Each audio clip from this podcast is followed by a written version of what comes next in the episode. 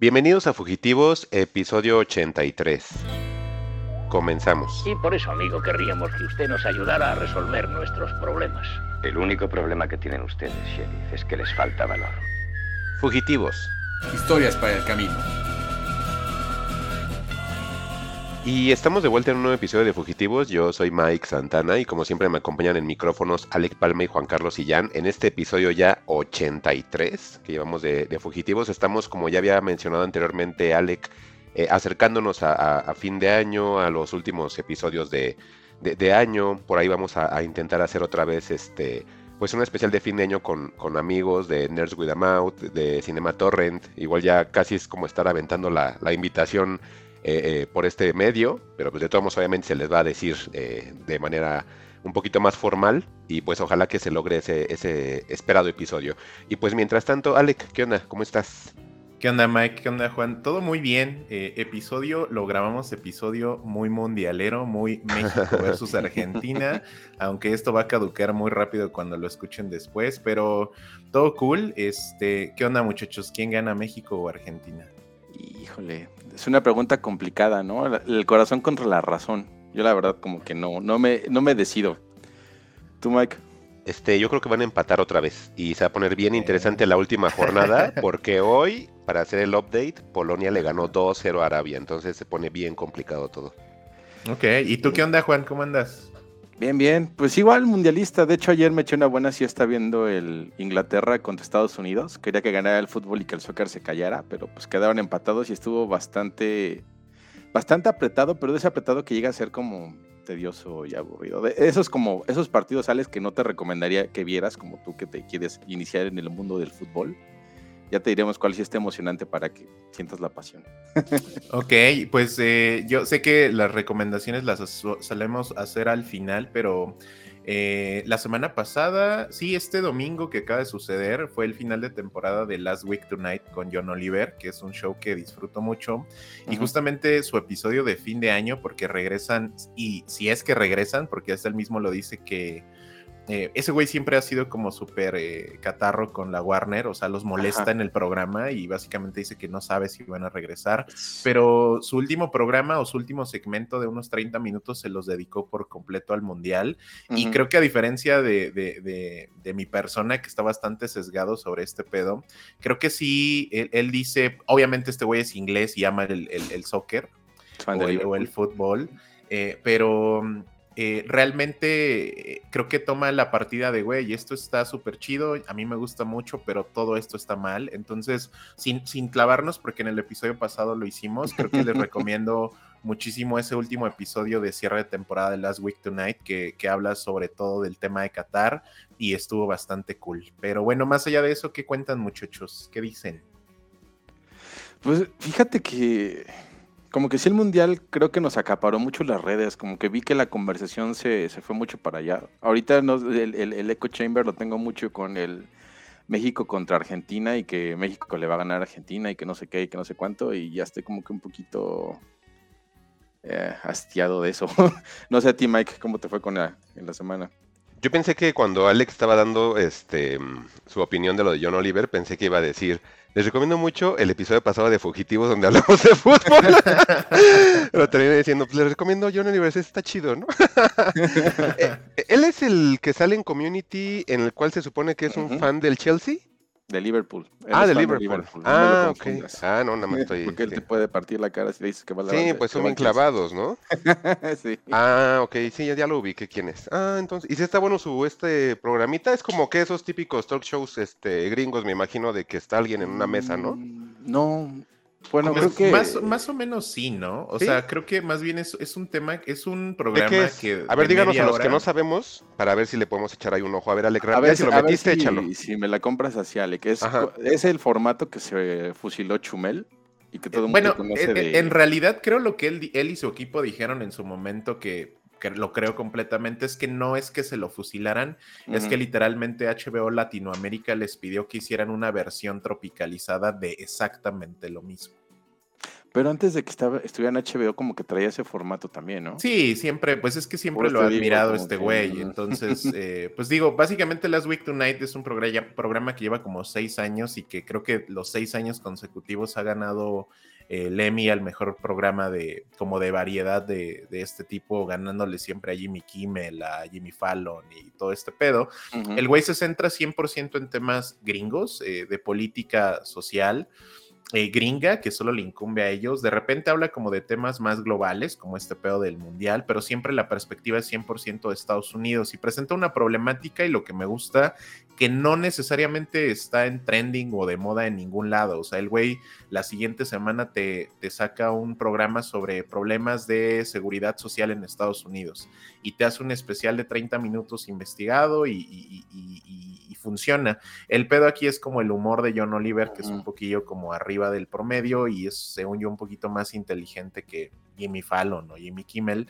Entonces, eh, a mí me gusta, pero sí acepto que es un producto muy gringo, pero la verdad es que la perspectiva, de nuevo, yo te recomendaría, Mike, creo que un buen inicio si es que te, te gusta, porque ese es el, el- el estilo del programa, este pedo de Qatar, el güey es muy crítico, muy duro, eh, pero al final dice, pues a mí me gusta un chingo el fútbol y eh, pues eso no va a cambiar, pero sí está cool como eh, abrir y, dejarte ver que esto está pasando, ¿no? Entonces, yo algo que aprendí, por ejemplo, que no sabía, eh, sin clavarme mucho de nuevo, porque ahí está el, ahora sí, el otro programa de fugitivos, es que yo no sabía que existía el sistema Kafala, que es básicamente eh, la forma en la que Qatar los últimos 10 años levantó una ciudad y levantó estadios. Todos básicamente fueron construidos bajo este sistema laboral que en resumen pues es esclavitud moderna. Entonces e- está, está muy cabrón, la verdad es que sí es interesante y sí podría recomendarte ese episodio en particular. Antes de, este, nada más para cerrar esa parte del mundial, este, sí entiendo que es una situación de esclavitud moderna, que bueno, también eso se viene haciendo, no nada más les comentaba en este mundial, sino siempre que es una Copa del Mundo, siempre que son Olimpiadas, siempre hay este tipo de situaciones. Yo decía que lo bueno de esto es de que ahora pareciera que mucha gente más se está enterando. Cuando fue el Mundial de Francia, este, mm, habían revueltas y era bien curioso cómo había fotografías en las cuales cerca de la Torre Eiffel le ponían pantallas gigantes para que la gente viera el, el juego de Francia y con, los, y con las tomas que se hacían eh, aéreas, te dabas cuenta que era una pantalla gigantesca y del otro lado de la Torre Eiffel, así todos los disturbios, se veían las cosas quemándose, o sea, era así una postal de órale, ¿no? Entonces siempre ha pasado, en Brasil volvió a suceder también, ¿verdad, Juan? Que tenían ahí un buen de, que hasta había como riesgo de golpe, eh, de golpe Había- este, de Estado, Golpe ¿no? de estado, sí. pues, Estaba bien el- cañón, entonces... que el Eh, problema de las la gente de las favelas bajando a, a los estadios cuando estaban los turistas sí se veía así como ay cabrón Sí, entonces y pues yo creo pues, que esto- México 68 no Siempre, ajá, entonces creo que estos eventos tienen como siempre sus, como que dos aristas. Sí, obviamente Ujú. siempre se tiene que romper un buen de, de huevos para hacer esos omelets tan caros. Siempre sucede. Está bien que se levante la voz, pero creo que también a John Oliver hizo una especie de Maluma, nada más que pues como John Oliver le gusta a Alec y Maluma no, pues a John Oliver se le aplaude, ¿no? Exactamente, no, están fíjate- haciendo- no, déjame, que- es que déjame porque mira, ver. porque A ver, dale, Ahorita, por ejemplo, él mismo te dice, sí está X, Y, Z, está pasando todo esto. Él tiene que decir de más porque de alguna manera, pues él sí es dedicado a este tipo de situaciones. Es una persona cual tiene un equipo de investigación, sabe cómo hablar, cómo dirigirse, cómo llevar un tema. Maluma canta, ¿no? Y eso es todo. Entonces, son las dos formas de decir, pues sí está muy mal, está bien que, que se diga que está mal, pero realmente el responsable no son ellos, el responsable es la FIFA. Y aquí igual John Oliver dice, pues sí está mal, yo no lo voy a disfrutar. Maluma dice, pues sí está mal, pero pues yo nada más vengo a cantar y que la gente escuche mi música. Entonces, creo que son las, las mi- los mismos puntos de vista, pero expuestos de manera distinta. Por eso yo decía que lo de Maluma estaba muy fuera de contexto, porque él no puede hacer nada al respecto. Y muchos no podemos hacer nada al respecto, pero sí debemos de reconocer que suceden cosas, no nada más estar así, da quién sabe, este, todo es la magia del fútbol y Cristiano Ronaldo tú tienes la culpa de que hayan matado a mil, no, pues no, o sea, eso no se puede, ¿no? Y Sí, en no, y- México, en México va a pasar lo mismo, porque estamos Sí, en una, exacto. una época en la cual hay feminicidios, todo el tiempo desaparece gente, ya no es nada más las mujeres, ya desaparecen niños, desaparece gente mayor, desaparece gente joven, eh, no sabemos por qué, no hay una coherencia, de repente un negocio está ahí y al otro día ya no está el dueño del negocio porque cerró porque lo amenazaron. O sea, vivimos en una situación bien tensa, no nada más en seguridad, en temas políticos, en temas de violaciones de derechos, así que nos lo pasan enfrente de nosotros. Y curiosamente en cuatro años tendremos un mundial. No sé cómo, qué México va a recibir un mundial, porque imagínense todo lo que estamos pasando ahorita. ¿Qué nos espera en cuatro años? ¿Cómo va a estar la situación del país en cuatro años? ¿Y qué creen? Tarán va a llegar un mundial. Y, no, y me da como terror, porque les digo, siempre pasa que una sede de mundial hay algo. Entonces me da ese terror y como angustia de qué va a pasar en México en 2026 o sea, ¿qué más grande va a haber de lo que tenemos ahorita? Y es lo que digo, híjole, o sea, ¿qué algo tan grande va a haber que para que los tres países más grandes en cuanto a economía se refiere del continente hagan un mundial, si es así de... y luego también me viene a la mente esta especie de recesión que tiene Estados Unidos, que Canadá está empezando a cerrar sus fronteras, es así de... Ay, aquí pasa algo. Ah, pero mira, vamos a entrar directos al mundial. sí, o sea, sí, sí hay que ser conscientes, ¿no? Y ese es todo mi, punto ya. No voy a hablar más del mundial hasta que acabe. Pues nada más ahí, con lo, o sea, lo que mencionas eh, es correcto y justamente se menciona en ese episodio de John Oliver que el güey dice que pues no es casualidad las sedes que se eligen, ¿no? Eh, cuando fue el mundial en, en Italia, fue la Italia de Mussolini.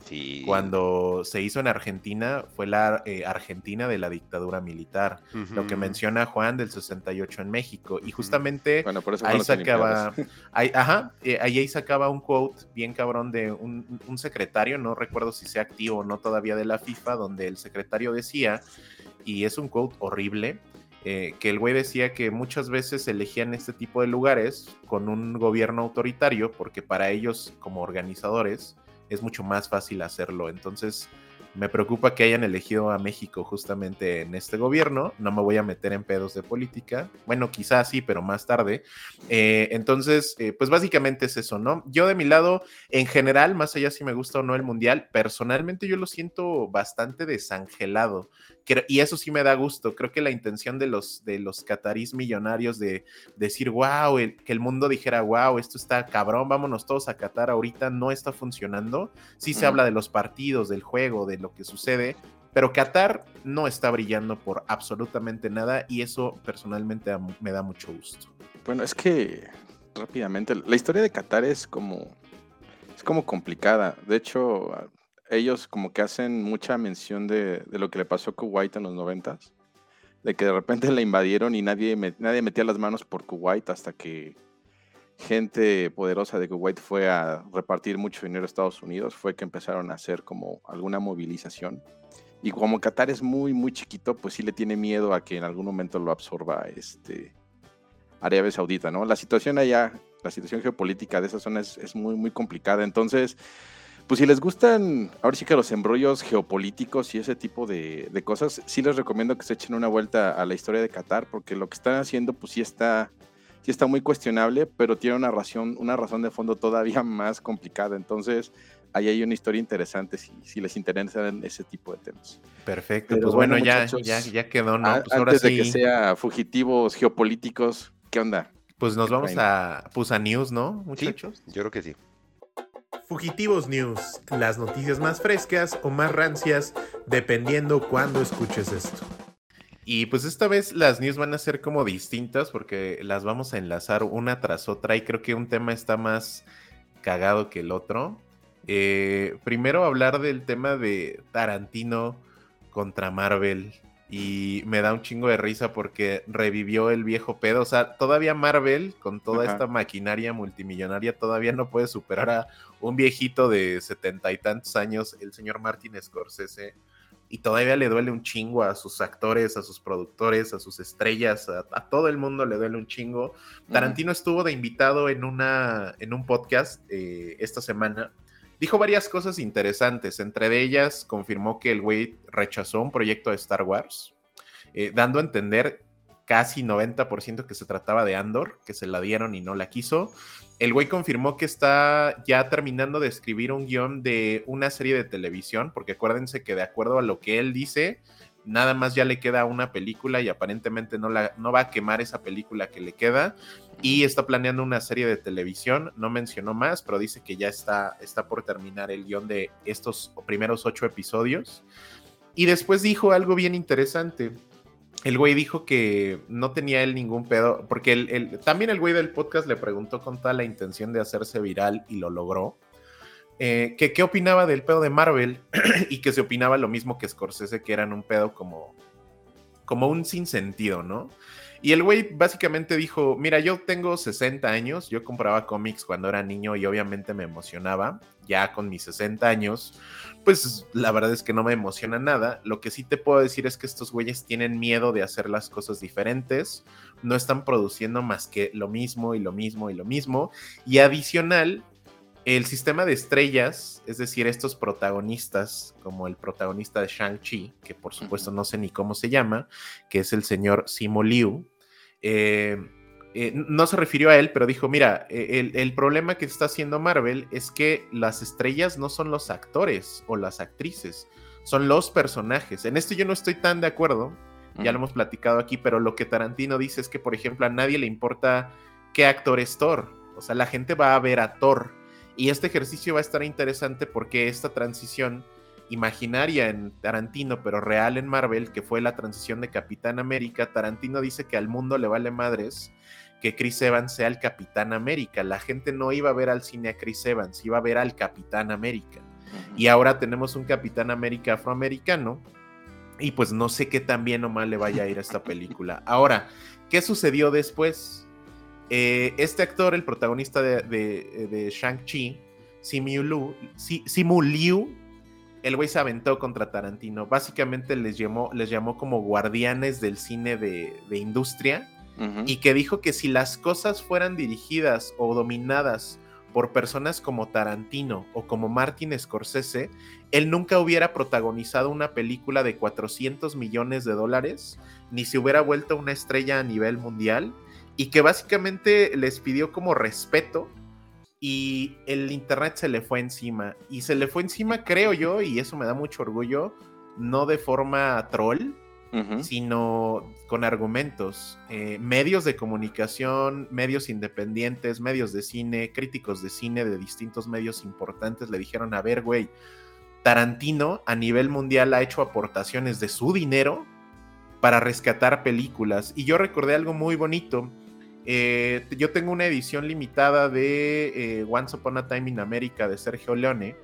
que es una edición que trae 30 minutos adicionales que se encontraron en latas, porque Leone nunca le dejaron o le permitieron hacer el corte de película que él quería. El corte que viene incluido en esa edición es un corte apoyado y auspiciado por la Cineteca, si no me equivoco, de Italia auspiciada por Martin Scorsese, donde este güey les dio el varo cuando encontraron las latas para remasterizar la película y unirla, es decir, le pagó un editor para unir la película y darle el sentido y hacer el corte que Sergio Leone quería hacer. Obviamente, pues sí es una cosa ya muy marrana, ¿no? Porque son cuatro horas y media de película ese corte, que es muy bello y lo recomiendo por lo menos una vez en su vida.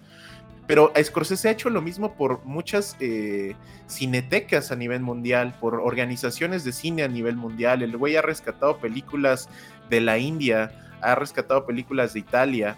El güey tiene, tiene varo y tiene, tiene situaciones hasta en México. No puedes decir que estos güeyes eh, no aportaron nada a nivel eh, cinematográfico y que nunca fueron inclusivos, inclusivos y que solamente les importaron los hombres blancos.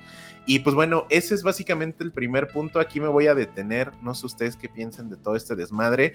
Y, más, más me da risa al final porque el, este güey después de todo lo que le dijeron obviamente no contestó absolutamente nada. solamente subió un GIF de él en el personaje de Shang-Chi peleando y dijo así me siento hoy peleando contra todos los trolls de Twitter que me están atacando. Pues es que son tiempos quijotescos, ¿no? De repente la gente se pone a pelear con, molinos de viento y, ni al caso. Este, y pues sí, como bien mencionas, Tarantino y Scorsese, pues son personas que, que no nada más hacen películas. este, ahora sí que ellos están pues viendo la forma de, rescatar, de difundir, de, este, de hacer notar otro tipo de cines, no nada más el, cine de, industria. Ese es como que yo creo que la, mayor relevancia y por lo que van a trascender en, la historia, además de, sus películas, ¿no? Incluso, no sé si viste en Twitter que, les contestaron con, con el discurso de, de aceptación del Oscar de, de Bong Joon-ho cuando gana con, con Qué bonito. Sí, sí, lo vi, qué bonito, ¿eh? Que le, que le agradece a, a Martin Scorsese y le recuerda una cita. No sé si tú te acuerdas de la cita, yo la verdad ahorita no, no la tengo muy presente. La busco, la busco. Continúa Pero, mientras pero le dice, ¿no? Que pues gracias a él, creo que mm, creo que decía que lo más importante era lo más personal, una cosa así, ¿no? Que, que, le diera como que el sello a su película, a- bueno, a su, a su cine, que es lo que estoy entendiendo. Y este, y todos le aplauden a, a Scorsese, él mismo, y después al mismo Tarantino le dice, Quentin, pues yo no hubiera llegado a, a Estados Unidos si no hubiera sido por, por tu apoyo, te agradezco mucho, ¿no? O sea, y siendo que en ese momento él les gana a, si no me recuerdo, este, Once Upon a Time in Hollywood, y no me acuerdo la de Scorsese de ese año. No la que ganó. Scorsese fue eh, The Departed. Le dieron el Oscar por The Departed. Ah, no, pero en esa nominación creo que fue por, por The Irishman, creo que es la última. Ah, sí, sí, sí, fue por The Irishman, sí. Entonces, este, pues ahí como que lo deja muy en claro, ¿no? Que son personas que, que más allá de estar buscando como que su trascendencia o, ser los más notables, este, pues buscan algo más grande a favor del cine, ¿no? Digo, si se hubiera peleado con James Cameron o con, o con este Spielberg, que pues como que tienen, ellos creo que sí serían más bien los guardianes del cine, del cine industrial, como que hubiera estado un poquito más, más comprensible el rant, ¿no? Pero, pues bueno, ya esperemos que, que esas disputas, este, con Marvel y con los fans de Marvel sobre todo, este, pues ya queden, ya queden atrás, o sea, que, que entiendan, ¿no? Que en realidad, pues su cine tiene una, una intención y un formato ya bien establecido. Creo que con los años se, le ha dado la razón a, a eso, ¿no? Es- no es que sean, no es que se les quiera demeritar o que hacerles menos porque ven ese tipo de películas, nosotros también las vemos, ¿no? Pero, pero pues el discurso va, va hacia otro lado. Ahí nada más para agregar, Juan, el quote era, cuando era joven y estudiaba cine, había un dicho que se me quedó grabado en el corazón y es que lo más personal es lo más creativo. Ese es el quote de Scorsese y creo que ahí, ahí voy a disentir, Juan.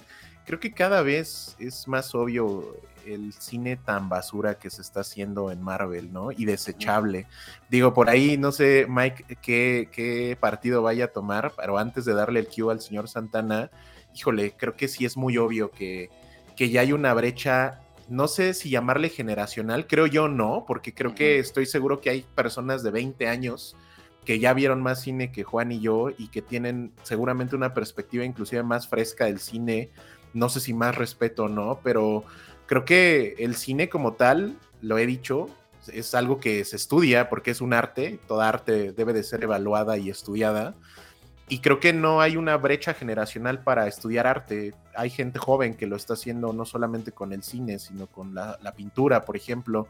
Pero creo que cada vez queda más obvio que estas producciones son facilotas, son intrascendentes y sí, perdón, para mí sí son una ya un tema de basura, ¿no? Digo, ya nada más para cerrar de mi lado este tema, pues Tarantino quizá no ha hecho todo lo que ha hecho Scorsese, ¿no? Porque Scorsese para mí sí es un guardián del cine, pero el cine que tiene en Los Ángeles Tarantino, el güey siempre, siempre exhibe películas en, formato físico, en película, eh, e- evidentemente por la amistad que tiene con distintos eh, directores ya reconocidos.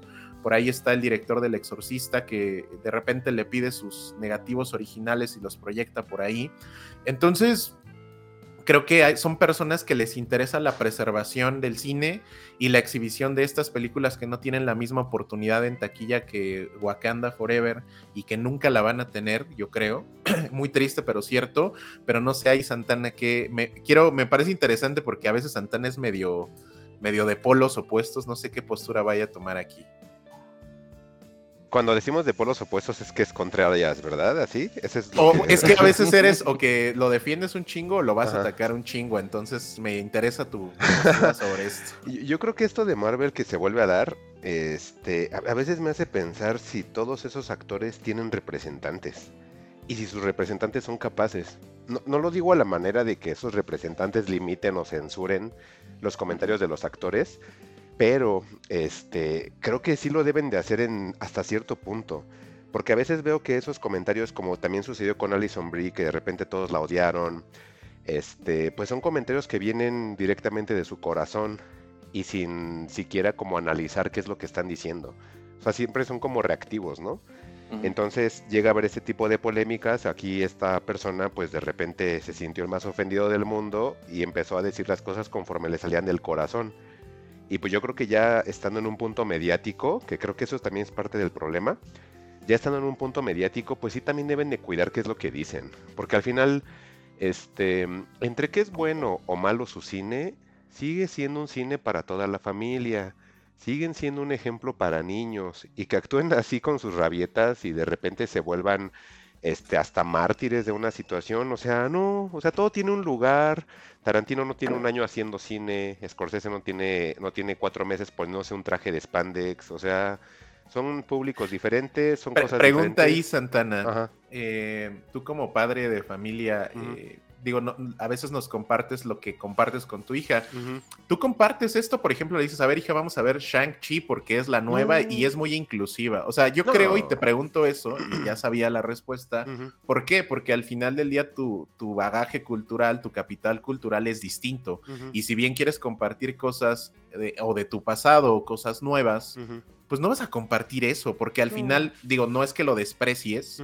Pero no, no creo que le veas mucho sentido o mucho valor a compartir eso, ¿no? Ni tampoco creo que, que, que la- las, los, sobre todo los niños vean a, a las, a las capitanas Marvel y digan, yo soy esa, ¿no? No, tampoco sí, creo no. que eso su- suceda. Eso sucede en la imaginación y en la mercadotecnia de. Marvel, que eso es lo que esos güeyes quieren. Pero yo no veo a ningún niño moreno de Catepec diciendo, ve- viendo a Tenoch y diciendo, yo, Yo soy soy, Tenoch". ese y gracias a eso yo me voy a meter a la escuela de cine. O sea, para nada creo que esté sucediendo eso, ¿no? ¿Sabes qué? Esa imaginaria es como una onda muy gringa. Porque recuerda Ujú. que ellos siempre han colocado como figuras para que los niños se sientan identificados. Este, cortos del ejército metidos intencionalmente. este, o sea, sí, ellos esa es su maquinaria, esa es su forma de hacer las cosas, ¿no? Pero Ajá. digo, yo siento que todas estas polémicas de que el cine de Marvel, que los actores, que todo esto, creo que sí tienen un poquito de responsabilidad los actores, que es como que les digo que les dan cierta libertad para decir lo que piensen. No quiero ser una onda de fascista, de no, tú nunca contestes.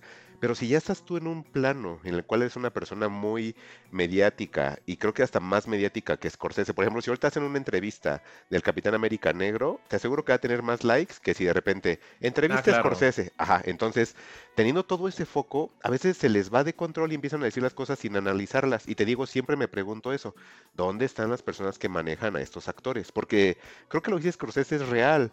Este, Claro. Tú vas a ver la película de Capitán América y dices, pues Capitán América, a mí créeme que el nombre de Chris Evans ni por aquí. Después cuando empecé a ver quién era Chris Evans dije, no manches, de comedia romántica, dije, bueno, pues es el Capitán América, ¿no? No hay bronca, no le voy a pedir de más. Y, y tan así de que sí se quedan, como dice él, con los personajes, porque tú cuando ves a Chris Hemsworth, que me tardé mucho en aprenderme su nombre, dices, pues una película, ¿cuál? La de carrera donde sale Thor. Ah, ok. No, ¿qué tal? Una de terror, donde sale Thor. O sea, o sea realmente Sí. es así, o sea, Sí, no, es, no es un nombre. Bueno, Pero- ahí por lo menos estás hablando de un güey que pues ya tiene tablas y sus hermanos son actores, ¿no? Pero por ejemplo, tú, ustedes han escuchado eh, la próxima gran película de drama protagonizada por Simu Liu, el actor de Shang-Chi. No, y a la fecha Es- sigo escuchando inclusive a Ale cuando dicen, pues la, la, la, la Black Widow, y yo, ay, yo Scar- Scarlett, según yo sí tenía un cierto nombre, pero ya la absorbió esta cosa, Claro. y ya dicen que es la Black Widow, o a Robert Downey Jr., que también yo digo que sí tenía cierta este, Sí, trayectoria, pues sí. el Iron Man. Entonces, pues sí está como extraño, pero creo que sí deberían de tener un poquitito más de, de, de- de control esas personas, porque sí luego sacan cosas de su corazón y no lo analizan, ¿eh? Claro, y sobre todo viniendo de este güey que, perdón, no, o sea, ¿Quién yo no le veo el actor de Ajá. ningún lado, por lo menos, digo, ahí tenías a Chadwick Boseman, que este güey así era, así actuaba, y yo vi películas de Chadwick Boseman fuera del universo Marvel y estaban chidas y me gustaban, y yo jamás vi a este güey atacando a nadie, y menos a mi, a mi señor de, de las grandes cejas, el señor Scorsese, y pues bueno, ojalá lo superen ya los, los Marvels, porque, híjole, no, de verdad es Sí. que no... Sí, es por eso que te digo que ya hay que hacer las paces con esos güeyes, ¿no? O sea, tus películas a lo mejor pues están formulaicas y lo que tú quieras y este, pues que es el cine que te gusta y, y está bien, ¿no? No eres ni menos inteligente ni más atractivo porque te gusta Marvel, ¿no? Es simplemente pues, un gusto y ya. O sea, no, no tenemos por qué como que tomarlo tan personal, ¿no? Claro, digo, al final del día creo que son gustos, pero obviamente creo que esos gustos eh, a esos niveles ya nos afecta, ¿no? O me afectan cuando quiero ir a ver Bardo y la única función que encuentro es a las 10 de la noche y desde mediodía hay funciones de Wakanda Forever, ¿no? Creo que ahí es cuando... Sí, ese, es el verdadero problema, claro. Ahí sí yo tengo un problema, pero entenderé que tanto Bardo como Wakanda lo que intentan al final de todo. Son cosas diferentes, ¿no? Ajá, y, pero el, el, punto que tienen en común, pues es que quieren hacer dinero, ¿no? O sea, obviamente las probabilidades de éxito de cada una son distintas, pero definitivamente, pues ahí está el tema, ahí lo dejamos y que también nuestros, nuestros escuchas nos digan qué, qué piensan, ¿no? Pero para no clavarnos demasiado, porque sí son temas, van a ser temas muy clavados, ahora nos vamos con Guillermo del Toro y todo lo que está sucediendo con su película. Y vamos al primer tema, Guillermo del Toro versus Cinemex. No sé si mm. vieron el desmadre. sí. O sea, fue así, o sea, literalmente digo, ay, perdón, Memo, pero este güey sí les tiró como para que la gente los chingara y que Cinemex hiciera algo y evidentemente Cinemex o el pobre community manager, yo no sé cuántas mentadas de madre le hicieron ese día, eh, pero no lo logró y no lo iba a lograr. Eh, ahí nada más porque inclusive el, buen bichito me arrobó, pero les platico y les contesto por acá. Que para poner contexto, ¿qué sucedió? Ya hace creo un par de episodios habíamos comentado que Cinépolis rechazó distribuir Pinocho en México. La razón había sido muy simple. Eh, esta película se estrenó ayer 25 de noviembre y se estrena en Netflix el 9 de noviembre. La ventana de exhibición iba a ser como de dos semanas, dos semanas y algo. Menos, ¿no? De dos semanas. Sí, entonces básicamente Cinépolis dijo, no, Memo, yo te quiero mucho también, pero no, no, exactamente es de dos semanas la distribución. Entonces dijeron, no es negocio para mí, cuando la película se estrene en Netflix ya nadie la va a venir a ver acá, no le voy a meter marketing, en props de, iluminación, en pósters, en nada, no me hace sentido, no es negocio, no. Pero el pedo es que eh, Cinemex les había dicho a él y a Pimienta Films, que son los distribuidores en México de esta película, que sí la iban a distribuir. No sé qué habrá sucedido porque Cinemex ya tenía hasta banners en su aplicación de que iban a ellos a tener la película en exclusiva y pues a la mera hora que me lo batean. De la nada, en, el, en, eh, en Guadalajara, en distintos cines, había gente formada, no sé por qué hacen eso, pero bueno, está bien.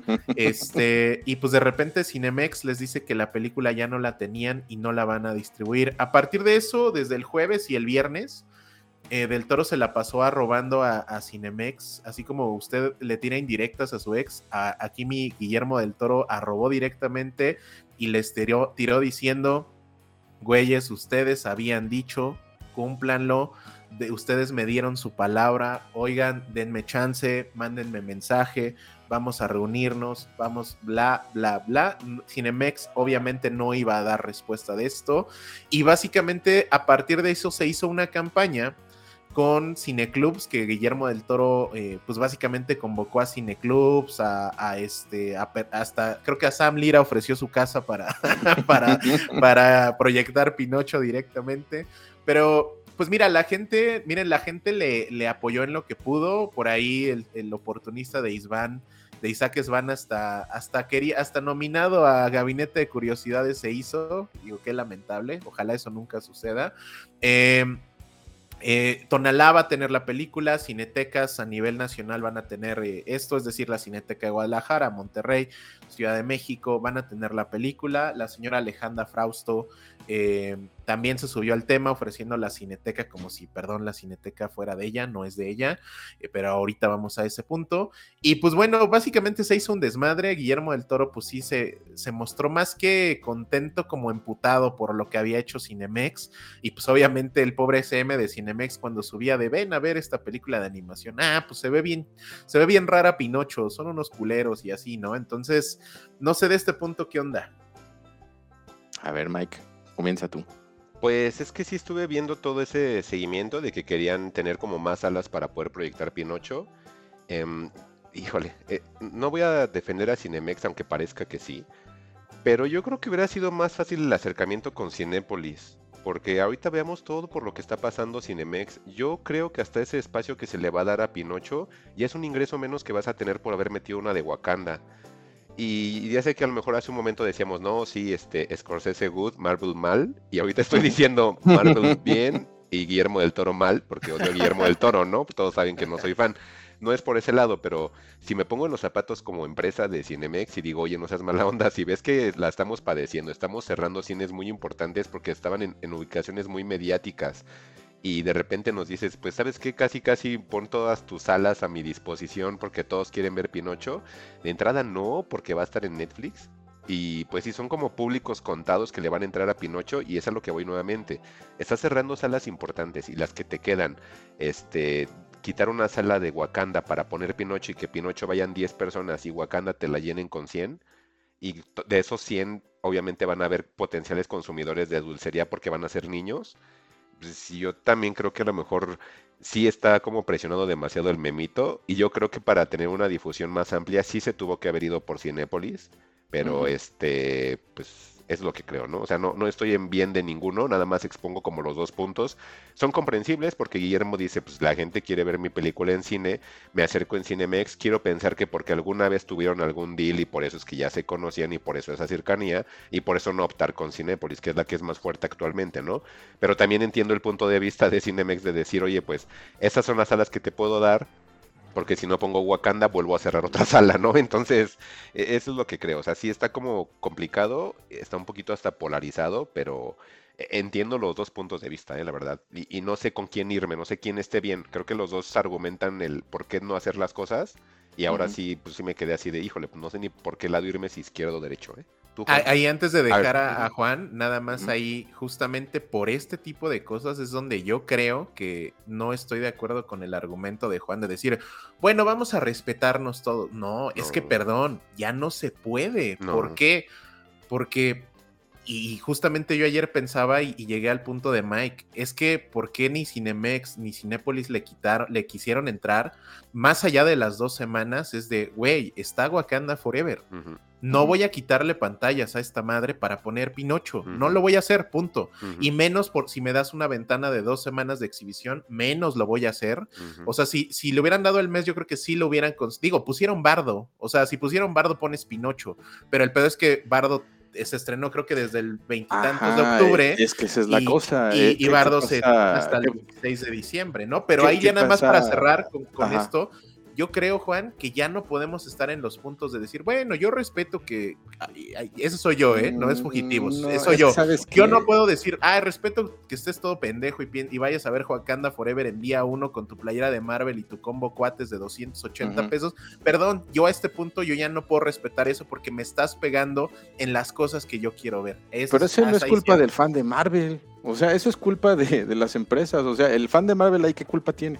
Si él es fan de, ver a Wakanda Forever y no ver Pinocho, y para él todo bien, o sea, ahí el problema es a nivel negocio, y este, y yo creo que la gente de, Guillermo del Toro, pues se pudo haber organizado mejor, o sea, si se pudo exhibir Bardo por un mes y se va a estrenar hasta diciembre, este, ¿por qué no hicieron lo mismo con Pinocho? O sea, era, era simplemente cuestión de arreglar calendarios y así solamente, y así no hubiera tenido que irse solamente por Cinemex. Pero, pero es que la gente no va, Juan. O sea, o no va a ir al mismo nivel de Wakanda. Pues justamente estamos hablando a nivel negocio. O sea, la, eh, y como negocio, pues te vas a ir por lo que te conviene más, ¿no? Pero ahora yo te preguntaría como fan de Pinocho, entonces es mi culpa que la gente no vaya. Pues así, si eres fan de Pinocho y la gente no está yendo, pues yo digo que aquí la culpa porque independiente, porque lo estamos viendo con Bardo. O sea, eh, Bardo, ¿cuánta gente la fue a ver? Mi punto es que aquí la culpa la tuvo la gente de Relaciones Públicas de Guillermo del Toro o la gente de Netflix por, por, por organizar el calendario de esa forma. Porque de todas formas, Pinocho, ¿qué? O sea, hubiera, hubiera, salido mejor en, en, Halloween para el tipo de historia que trae y hubiera tenido un poquito de más de recaudación y, la, y el estreno de Netflix lo recorrías a, no sé, a un tiempo correcto para que pudiera estar en exhibición en cine y hubiera jalado su millón de dólares y después dijéramos, híjole, pero, por ejemplo, pero la película Guillermo del Toro, pero pues ahí eh, no se pudieron organizar, o sea... Pero ¿por qué Wakanda no tendría que... ¿Por qué Wakanda no se tiene que ajustar a todo lo que el cine Yo creo que aquí Wakanda, este... Pues mira, Wakanda de, entrada te trae dinero, te trae, te trae taquilla y, y, justamente pues fue la, cronológicamente estuvo mejor organizado. Ahí mi punto es ese, ¿por qué no se organizó bien la gente de Guillermo del Toro para poder tener una exhibición en cines que se puede, porque estamos viendo que lo están haciendo con Bardo y lo después van a salir en Netflix, ¿por qué no hizo algo parecido? ¿Por qué se decidió de último minuto afectándose de esa forma y, este, y dándose y queriendo echar la culpa a los demás. Yo creo que aquí el punto es que no se supieron organizar. No, mira, aquí digo, ya, ya con datos, yo te digo por qué pasó esto. Eh, y es algo que ya habíamos mencionado en un Fugitivos. El trato que tiene Iñárritu con Netflix es único. Iñárritu tiene los derechos de distribución en cines de la película. Por eso él pudo negociar de manera directa, ok, ¿cuánto necesitas de ventana de exhibición Cinepolis? Eh, mes y medio, órale, te la doy mes y medio antes de que se estrene en Netflix. Guillermo del Toro no tiene los derechos de exhibición de su película, los tiene Netflix. Y Netflix a nivel mundial, ojo, esto es a nivel mundial, no solo a nivel México, solamente da la exhibición que necesita para calificar para los Oscar. Por eso le dio dos semanas, que es lo mínimo que la película tiene que estar en cines, así vaya una persona. Eh, para estar nominada al Oscar. Entonces es la diferencia. Iñárritu lo hizo para que, o sea, lo hizo con, toda ventaja de decir, güey, yo quiero que mi peli se vea en cines chingón mucho tiempo. Y pues el acuerdo al que llegó con su productora eh, y, Netflix fue que Iñárritu tiene los derechos de su película, del toro no. Ese es el pedo. Pues hay más a mi favor, ¿por qué no se arregló eso con el toro desde un principio? O sea, pero mira, yo, yo creo que de verdad ya no hay respeto. Yo ya no respeto, yo ya, yo ya en el cine le voy a aventar su combo cuates a cualquier güey que vea con playera de Wakanda. Órale, a, volar ese. Pero ni playeras de Wakanda hay, hombre. de las cosas más desangeladas que ha sacado Marvel en, los últimos años, ¿no? Digo, no sé, no sé, ahora sí que estoy hablando nada más por hablar, porque no he visto realmente cuándo ha sido la, la taquilla, cómo les he estado yendo. Pero pues bueno, se están, se están haciendo sus cálculos y, sus, y arriesgan sus cálculos en base a la experiencia que tienen con otros productos, ¿no? Estamos hablando nada más meramente a nivel producto. Ok, y pues bueno, vamos a, seguir. Eh, ahora Guillermo del Toro contra la 4T. yo digo que para el gabinete, ¿no? Ya digo que Guillermo ya está muy emputado. Yo quiero, ha de haber dicho, a ver, no me destruyeron mi película. Ya no hay de esta hamburguesa de In and Out. Se encabronó Guillermo del Toro.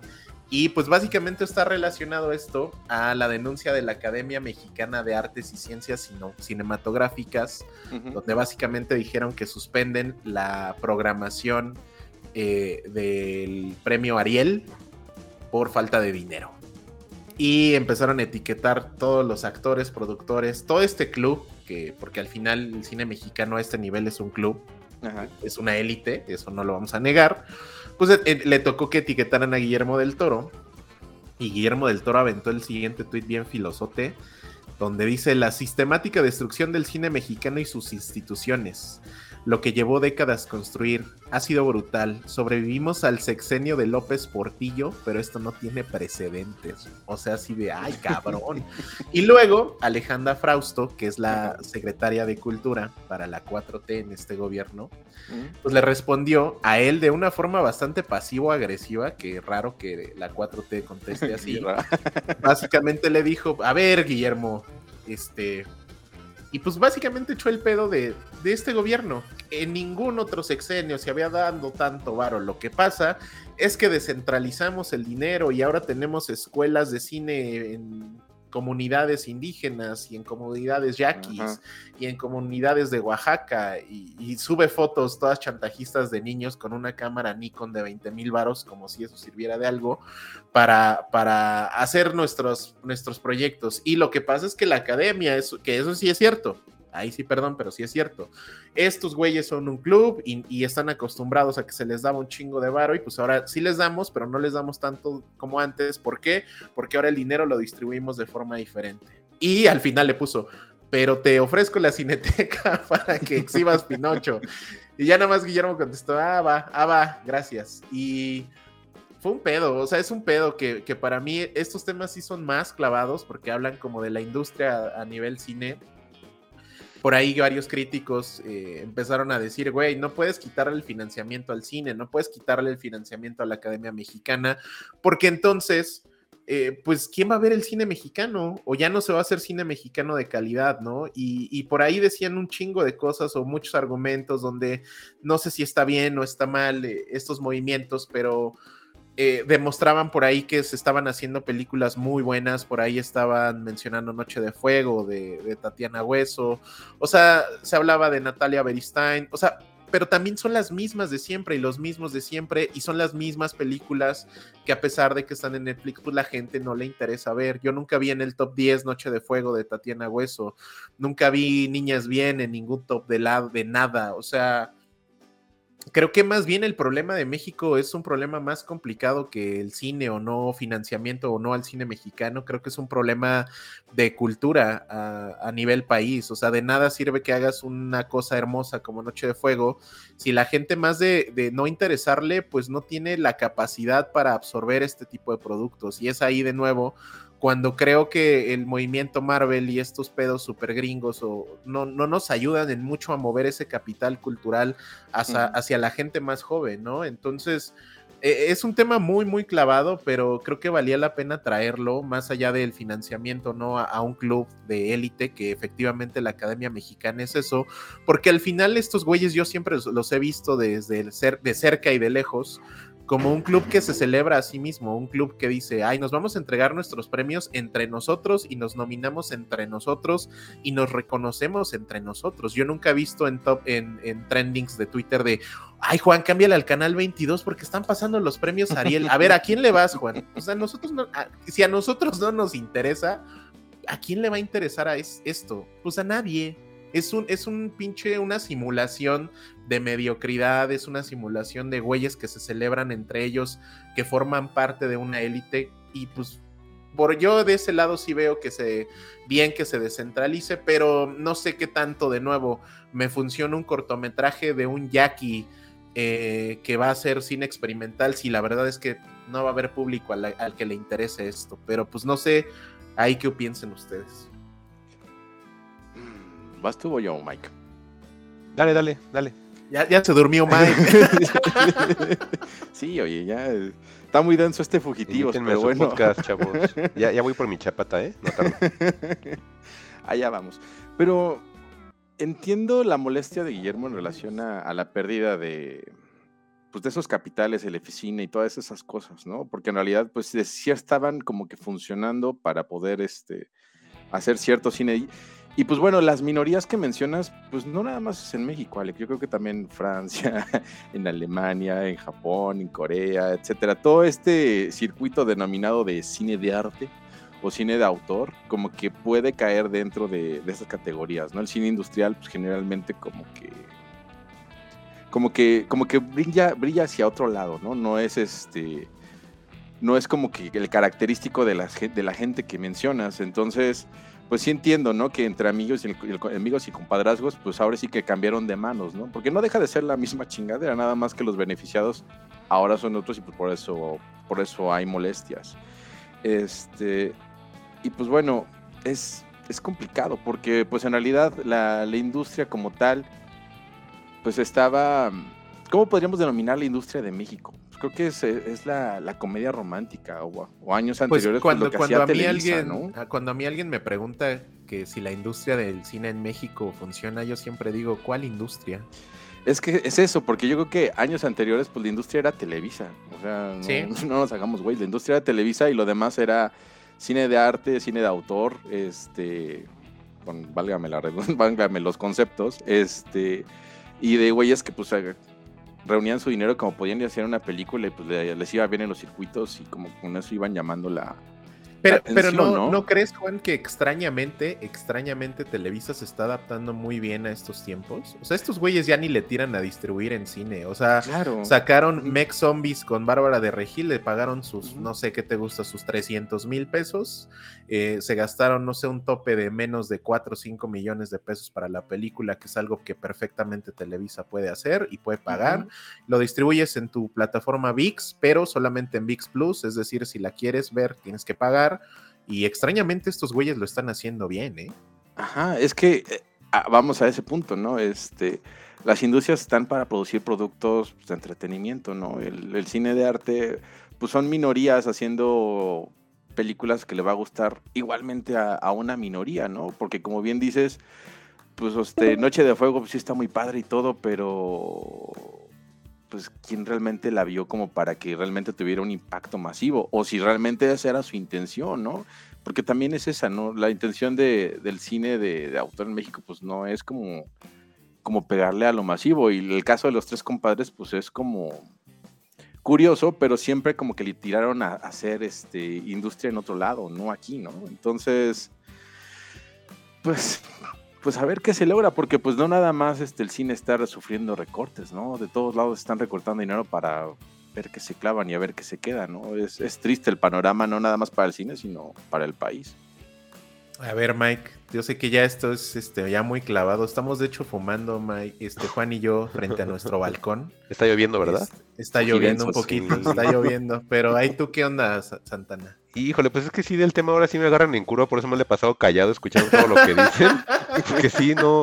De por sí no, no, no sé de muchas cosas, y esta es de esas cosas que no sé. Entonces, no quiero decir una tontería como el, el Shang-Chi. Entonces, yo creo que mejor sí, este. yo- seguimos mejor, yo creo, porque si no, no, no sé qué opinas. Sí, está como, es algo que no. No, no tengo argumentos como para aportar. Entonces yo creo que sí. No, sí, ahora sí, no, no. Ahí sí los dejo, chavos. Pues, o sea, yo de mi lado, ya para cerrar el tema, porque sí estuvo muy clavada esta primera hora de Fugitivos News. O sea, yo creo que de nada sirve apostarle a la cultura si, si tienes un país que no, no se está moviendo hacia ningún lado, ¿no? Por ahí yo también pensaba esta semana en, en todo el pedo de, de que quisieron cancelar ahí a, a Platanito y a Franco Escamilla, y yo pensaba, ¿por qué güeyes así de horribles y con una comedia tan pobre? son famosos y viven de su imagen y hay empresas que los contratan y Franco Escamilla yo no sé cuántos especiales tiene en Netflix y pues claro, pues es que es el país donde son famosos porque te habla un chingo de la cultura que tiene el país y del capital cultural que tiene el país que hace a gente pendeja como ellos famosa. O sea, yo, ¿qué es lo que hago bajo mi, mi, mi pensamiento? Pues no darle entrada a nada de eso. Yo no lo sigo en ningún lado, no me llega lo que ellos hacen por ningún lado eh, y pues no los consumo. Básicamente esa es mi forma de bloquear las cosas que a mí no me hacen sentido. Entonces, sí me preocupa un montón que, que la cultura de- del streaming, que obviamente está atacando bien cabrón a, a- a industrias que sí son industrias, como la gringa, donde ya tienen pedos de exhibición, donde las películas grandes están comiendo a las pequeñas y nadie puede hacer nada. Y me preocupa que México no, no ha sido nunca famoso por adaptarse a la modernidad. Y creo que las cosas están sucediendo demasiado rápido y la- los centros culturales ya no saben qué hacer. Yo no sé si la expo ahorita, que por cierto les recomiendo, no porque haya ido, pero voy a ir, eh, hay props originales de Pinocho en la Cineteca Nacional. No sé si eso compense toda la falta de exhibición que va a tener la película. Yo creo que no. Pero definitivamente creo que como país tenemos que movernos hacia otra cosa para, para poder eh, alcanzar lo que, todo lo que está sucediendo. Por ahí los gringos ya están básicamente hablando de regresar a las políticas de, exhibición de antes. Yo sí creo que eso tiene que suceder. Yo sí creo que el cine que vale la pena debe de verse en el cine. Y, y ayer lo comprobé. Pero pues nada, creo que de mi lado con eso cierro. No sé, Juan, si tú quieras agregar algo más. Pues sí, podríamos meter en, dentro de la utopía, pues que hubiera más cadenas, que hubiera más circuitos, porque también ese es un problema, al tener, en tomamos el ejemplo de México, ¿no? Al tener nada más a Cinemex y a Cinépolis, pues es muy fácil que se pongan de acuerdo y monopolicen y quieran sacar negocio con, con otros lados, ¿no? Debería haber pues más espacios para, para el cine, pero pues creo que creo que pues es, es una utopía por cómo se mueve el mundo, por cómo realmente el interés, pues no es mostrar algo que pueda enriquecer, voy a sonar bien mamador, ¿no? Pero algo que te pueda enriquecer el alma, ¿no? O algo que te deje a nivel personal, etcétera, ¿no? Ya es más bien, pues ahí está, entretente y pues chido, ¿no? Este, qué bueno, gracias por tus 90 pesos. Y ya, creo que ese es el, ese es el mayor problema, ¿no? El, el cómo consumimos las cosas y cómo nos dejamos influenciar para seguir consumiendo de ese modo, ¿no? Pero, pues bueno, ahora sí que es complicado por, por todo lo que comentas, ¿no? O sea, el, el capital cultural, pues es triste tener que llegar a, a decir cosas así, ¿no? Pero, pues en realidad, pues todo va a depender del interés que, exi- que exista por las cosas. Entonces, si no tenemos más lugares de exhibición que no sean como tres o cuatro cinetecas regadas en el mundo, en, la- en el país, pues es, es muy complicado combatir contra, contra eso que pues lo único que hace pues es, eso es recaudar dinero en relación a, a algo que se ha estudiado para que se ha estudiado tanto que pues, sabes qué es lo que le va a gustar a la gente, no sabes qué es lo que le va a hacer reír y pues y, pues así está el mundo, ¿no? Es, es, el problema de querer, o bueno, también de vivir en una burbuja y creer que, que las cosas que consumimos las va a consumir todo el mundo. Y pues no, o sea, a lo mejor con lo mamador que suena, pues estás en otro nivel y este y el que corresponde al resto, pues no es el mismo, ¿no? Entonces, pues también hay que, hay que ir considerando las cosas pues como son y dándoles la, darles la dimensión que, que tiene, y pues bueno, siempre va la forma de, hacer una película y, de admirarla por, por algún lado o por el otro, ¿no? Que tristemente pues, son tiempos en donde esto viene a la baja. Ok, pues con eso cerramos la sección Fugitivos Corredor Roma Condesa. Espérela muy pronto. y pues nos vamos a temas, señores. Y bueno, después de este Fugidensos, prometemos hacerlo más seguido porque se ve que, lo disfruta Mike. Este, les traigo el tema, el tema en boga, el tema de moda no es cierto. Yo creo que más bien ese, es el tema como de señoras y, y creo que es más bien de la gustada sección. Este, es algo que Mike y Alec creo que no verían, ¿o sí? Les voy a hablar de, The Crown. Esta, esta sección se llama el, el macramé de Don Juan. Así vamos a llamarle esta parte, estas secciones que usted lo pidió público, mientras usted está ahí haciendo que, que la carpetita, que limpiando la el angelito de porcelana. Este es el macramé de Juan by Fugitivos. Adelante. oigan, nada más. Sí. Nada más, esta es la serie que habla de la abuelita de la hija de Marta de baile, ¿no? Ándale, esa misma. dale, dale. Por, eso te digo, podríamos poner entre paréntesis, esta es la, clase de programas que Alex y Mike no verían. ¿O sí? ¿Me equivoco? No, yo no. No, creo. De hecho, tengo pendiente la peli de, de Kristen Stewart porque pues aquí, pues fan de Kristen Stewart por toda la vida, ¿no? Pero no la he visto. The Crown, fíjate que eh, hay una compañera de trabajo que es muy fanática de la historia y ve muchas series históricas. Y siempre me ha vendido bien The Crown. Entonces, ella, otras personas que, han visto The Crown, hablan muy bien de Crown. Entonces, creo que son de esas series que digo, quizás pueda algún día echarle un ojo, porque nunca he escuchado cosas malas, ¿eh? Y conforme pasan temporada me van platicando más y más cosas mientras estamos haciendo ahí el macramé, ¿no? Y ahí estamos. Entonces, pues, Pero sí siento que es un público que sí está como muy específico. No soy parte de ese público, pero me agrada que las personas que al menos me han platicado me, hace como que mínimo voltee o, o, sí me quede pendiente de lo que me van platicando. Entonces, espero que así mismo, Juan, ahora que traes este tema fugitivos, pues pase lo mismo, ¿no?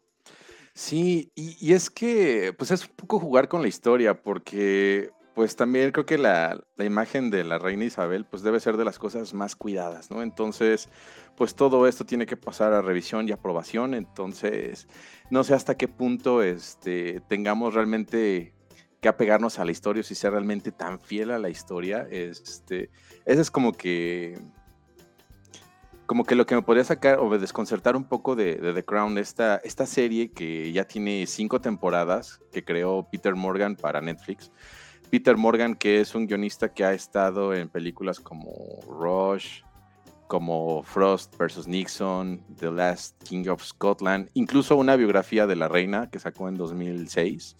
Este, él pues es el encargado de, llevar a, buen puerto esta, esta serie, esta historia de, la realeza. Y pues básicamente es la, es la biografía de la reina Isabel desde que toma desde que asciende al, trono por ahí de los años 50, si no mal recuerdo, este, y lo ha hecho pues, a través de diferentes, diferentes actrices, ¿no? Este, podemos destacar a Claire Foyle en sus primeras dos temporadas, a Olivia Colman en su, en su tercera y cuarta, y en esta que va a ser la quinta y la sexta, que ya la sexta es la última temporada con, con Imelda Stout, ¿no? Que creo que ya lo ubican más con este personaje de Dolores Umbridge de Harry Potter, como que es su personaje más memorable, pues todos estos son, son actrices ingleses. Igual como el príncipe Felipe, este, tenemos a Matt Smith en las primeras dos temporadas, a Tobia Menzies en las tres y la cuatro, y a Jonathan Price en la quinta y la sexta, que Jonathan Price, no sé si vieron la de la película de los dos papas, pues bueno, él es... Ah, sí, sí, sí, sí. Él es Benedicto, no es cierto, no, él es Francisco. Este, ¿Es el, no, ¿es el que sale en Game of Thrones, Juan? Mm, no recuerdo que haya salido en Game of Thrones. Se parece mucho, pero no recuerdo que, sea él como tal. Déjame ver rápidamente si por ahí lo tenemos registrado en Game of Thrones. Según yo, no. Pero sí, pero sí se parece mucho al que mencionas. Este, bueno, en esta quinta temporada, para dar contexto de, The Crown, pues vamos a ver a una reina Isabel ya entrada en sus 60, en sus 60 años. Y este ya es la década de los noventas. Y, este, y vamos a, irnos con el morbo, ¿no? De qué pasó con, con Carlos y Diana, que este, estaban teniendo como problemas en su matrimonio. Y la misma reina Isabel, que pues que ya se le ve más estable, que ya se siente un poco arcaica dentro de, su reinado, ¿no? De, de, esto, y pues no saben, no y sin saber que pues todavía le faltaban por lo menos unos 20 años más de, reinado. Todo comienza en el primer episodio con una discusión sobre el, yate real, el, Britannia, que pues tienen que remodelarlo, pero la remodelación es, es muy costosa y pues sale del erario de, del Reino Unido, ¿no? Entonces, pues tiene que haber esa, tiene que haber esa negociación con el primer ministro para ver si les dan la lana para, para poder remodelarlo o no. Y la reina, pues en sí le tiene un, un particular afecto a este, a este yate real, porque, pues si bien la corona tiene muchísimas cosas, pues como que el, el yate real era lo único que tenía, por así decirlo, a su nombre, o que era para ella, o que habían hecho específicamente para ella, ¿no? Entonces, le tenía un, afecto muy particular y sobre todo, pues ahí nos empieza a, dar como la, analogía a través de este, de este barco viejo que requiere pues mucho dinero y mucho mantenimiento, ¿no? Entonces se me hace pues, interesante cómo, cómo empiezan a, a ligar las cosas y este y pues eh, empezamos a platicar sobre pues yo diría como que los años pues rudos, pero al mismo tiempo como estables, no sé, la, reina, la reina Isabel como que sí le, mm, sí le echan como un, poco de, drama a su historia porque pues, en esta temporada yo como que me fui más por el, morbo de Diana y Carlos y a ella la vi un tanto con una historia pues aburrida. De, hecho, pues pasan cosas importantes para la corona, pero en sí, este, a nivel personal, la vida de, de la reina, pues se ve como que es, es muy estable y le tienen que entrar ahí a, hacer como que ciertos ajustes para que la historia se vuelva más, más atractiva, ¿no? Por ejemplo, estaba viendo uno, me metía a la revista Hola, no me juzguen, hablando de cosas de macramé, para encontrar una comparación de, de, lo que decían entre los hechos reales y los no reales de, de la serie. Y por ejemplo tratan, hay un punto donde Carlos como que intenta hacer que la reina abdique y se pone a platicar con el primer ministro John Mayer y pues eso, eso no pasó, ¿no? Sin embargo, pues sí se ve ahí a un Carlos muy, muy ansioso de querer ser ya el rey, que le dejen, que le dejen gobernar a buena edad, ¿no? Porque pues digo, al final le tocó, pero pues ya es un señor de pues ya más de 70 años, ¿no? Entonces, pues quién sabe cuánto, cuánto más vaya a durar. Y esa, y esa, mm, esa sensación de tener que estar esperando por hacer, para hacer tu labor, ¿no? Porque estás destinado a hacer algo que no puedes hacer, entonces estás en, en un limbo que a él lo, lo marca como muy frustrante, ¿no? él, se dedica a ciertas actividades, a ciertas caridades que, que le dejan como, pues, le dejan bien parado en la serie, ¿no? Pero realmente lo ponen como un hombre frustrado que no está a favor de las costumbres que tiene la, la corona en ese momento. Este, también, pues todo el morbo con, con Diana, ¿no? Hubo ahí una entrevista que le hace la BBC donde medio la manipulan para contar su historia y este y pues eso mete en problemas a, la pareja real, ¿no? Porque pues está muy mal visto que, que las parejas se divorciaran en, en, ese momento y menos pues la, la, pareja que va a gobernar este, el Reino Unido, ¿no? Al final ella hizo todo lo posible para poder, este, primero tener una separación y ya después, este, forzar un, divorcio, o es lo que nos da a entender la serie, pero no sin antes dejarnos ver que una Diana que, pues, que realmente lo que quería era un poco más la atención, este, en relación a, a su pareja, ¿no? Entonces, pues trae como ahí dos, tres contradicciones que están como curiositas, pero funcionan bien para, te digo, darles como el, picante a la historia, a la historia y este, y creo que se las estoy vendiendo terriblemente mal. No creo que, no creo que les interese ver, pero la gente que, ya está picada con, con las temporadas anteriores la, desde la 1 a la 4, pues creo que se van a ir como hilo de media este, con esta quinta temporada. Y pues bueno, esta se anuncia que va a haber una sexta y última temporada para noviembre de este de 2023. Hubo una pausa por el fallecimiento de la reina en, en el trabajo que estaban haciendo para la, la, producción de la misma.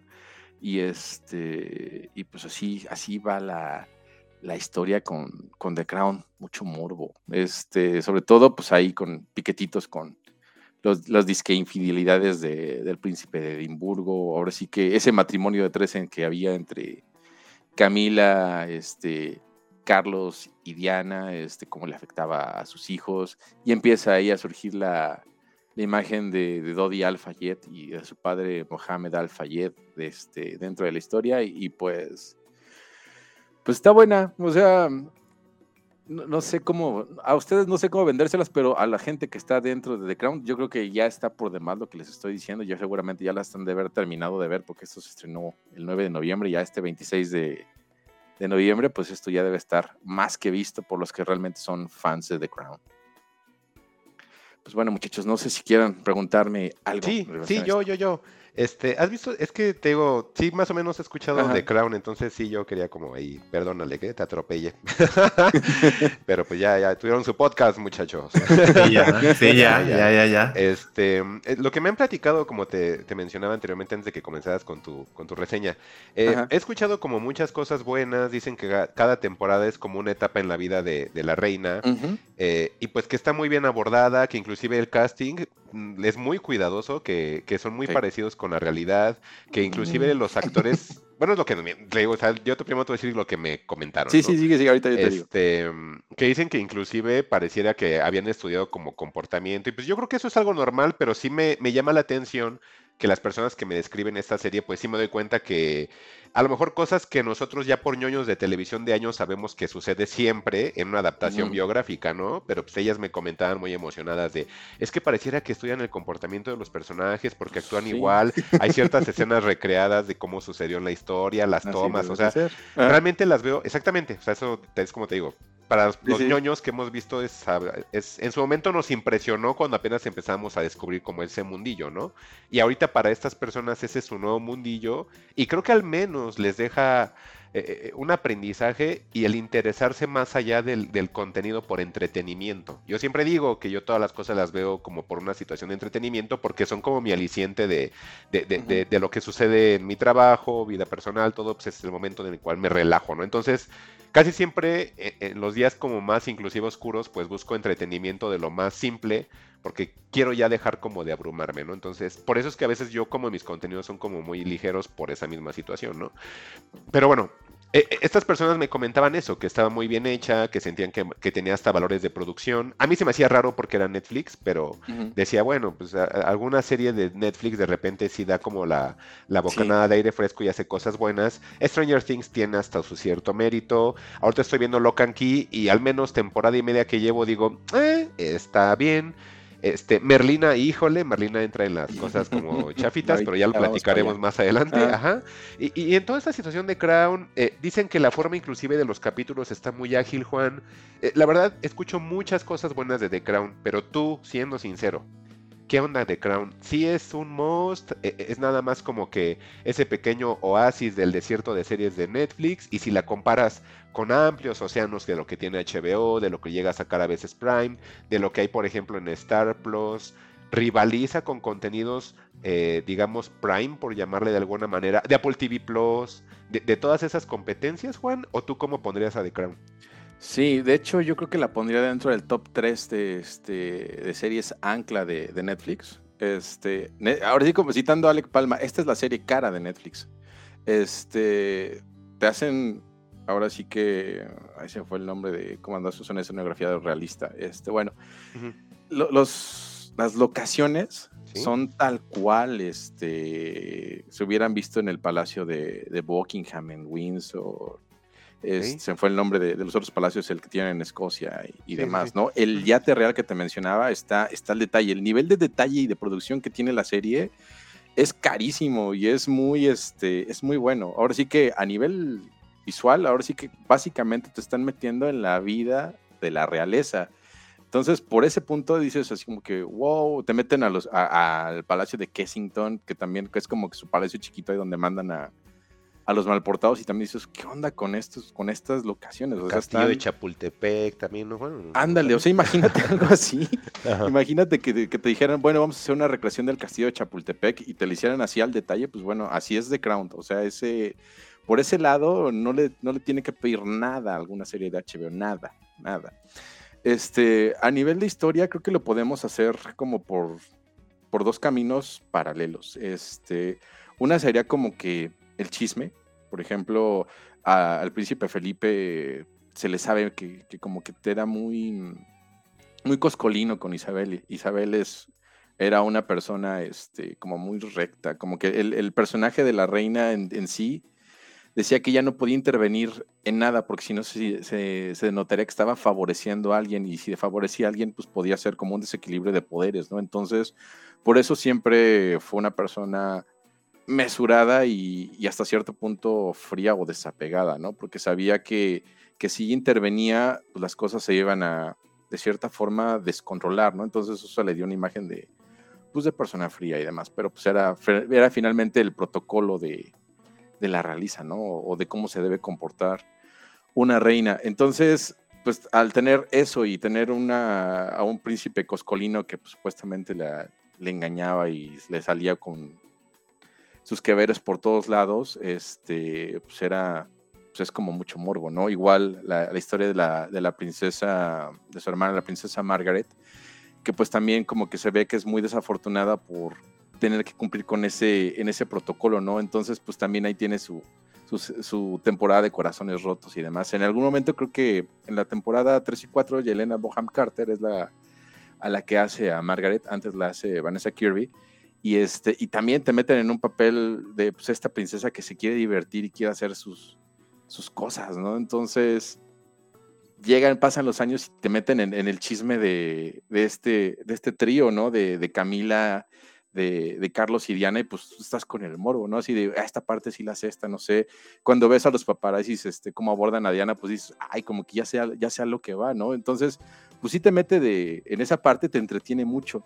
Y en otro paralelo, pues está el, aprenderte datos históricos, ¿no? El, ver cómo, cómo, la realeza abordó pues ciertas situaciones este, dentro de, su historia, ¿no? Por ejemplo, en esta temporada eh, mencionan el, la quema del castillo de Windsor. Yo no sabía que se había quemado el castillo de Windsor. Imagínate todo lo que tuvieron que hacer. Este, sí, bueno, es, eh, de hecho es un episodio entero. No estás contando todo lo que pasa, güey. No, es un episodio entero de, todo lo que pasa en relación a eso, ¿no? Y, y cómo también lo, lo, empiezan a moldar para darte como que alegorías y analogías este, con todo eso, ¿no? Entonces, otro, no sé, ese es como, como dato histórico, ¿no? Otro dato histórico es justamente la percepción que tenía la realeza en ese momento, ¿no? Porque lo que desencadena la entrevista de Diana es es llevarse a considerar si, si realmente era válido que tuvieran a un monarca, ¿no?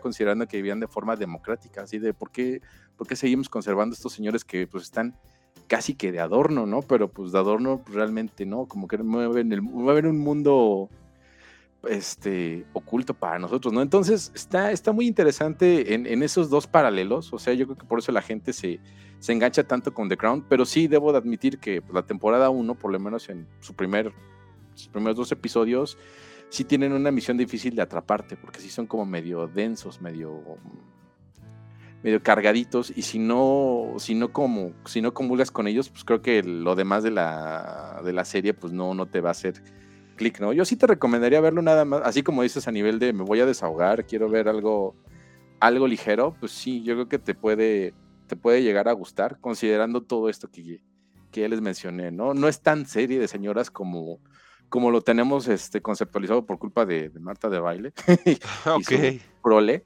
este, es una serie que pues, vale, vale mucho la pena y que visualmente pues, está bien. Y, los capítulos están contados de una forma pues, que ha ido mejorando a lo largo del tiempo, ¿no? Y yo creo que la sexta temporada pues, también te deja pues mucho, mucha inquietud por cómo van a desarrollar todo lo que está pasar, lo que está por pasar o hasta qué punto se van a quedar, ¿no?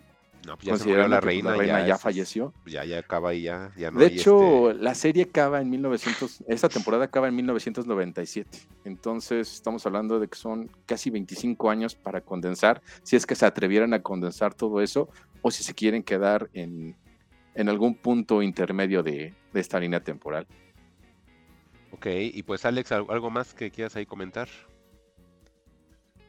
Pues es que yo nunca le he entrado. Sé que sí es como de los productos insignia que todavía tiene Netflix, pero por alguna extraña razón, yo creo, creería que es justamente como el marketing que le han metido. Se me hace una, una serie como de señora rica de Polanco. Y después, cuando pasó lo de la reina y salió Marta de baile, dije, ay, pues es que sí es serie de, sí es serie de señora rica de Polanco, ¿no? Pero. Señora Wannabe, ¿no? Señora- Entonces, pero creo que sí, o sea, creo que sí hay como un interés. Seguramente si empiezo, seguro me voy a enganchar, Sí. pero, eh, o sea, yo lo que recuerdo, por ejemplo, de temas de producción fue que dijeron, o sea, cuando falleció la reina, sí, la producción dijeron, vamos a detener producción de este pedo por respeto, e inclusive creo que demoraron las, el estreno de esta temporada nueva que trae Juan.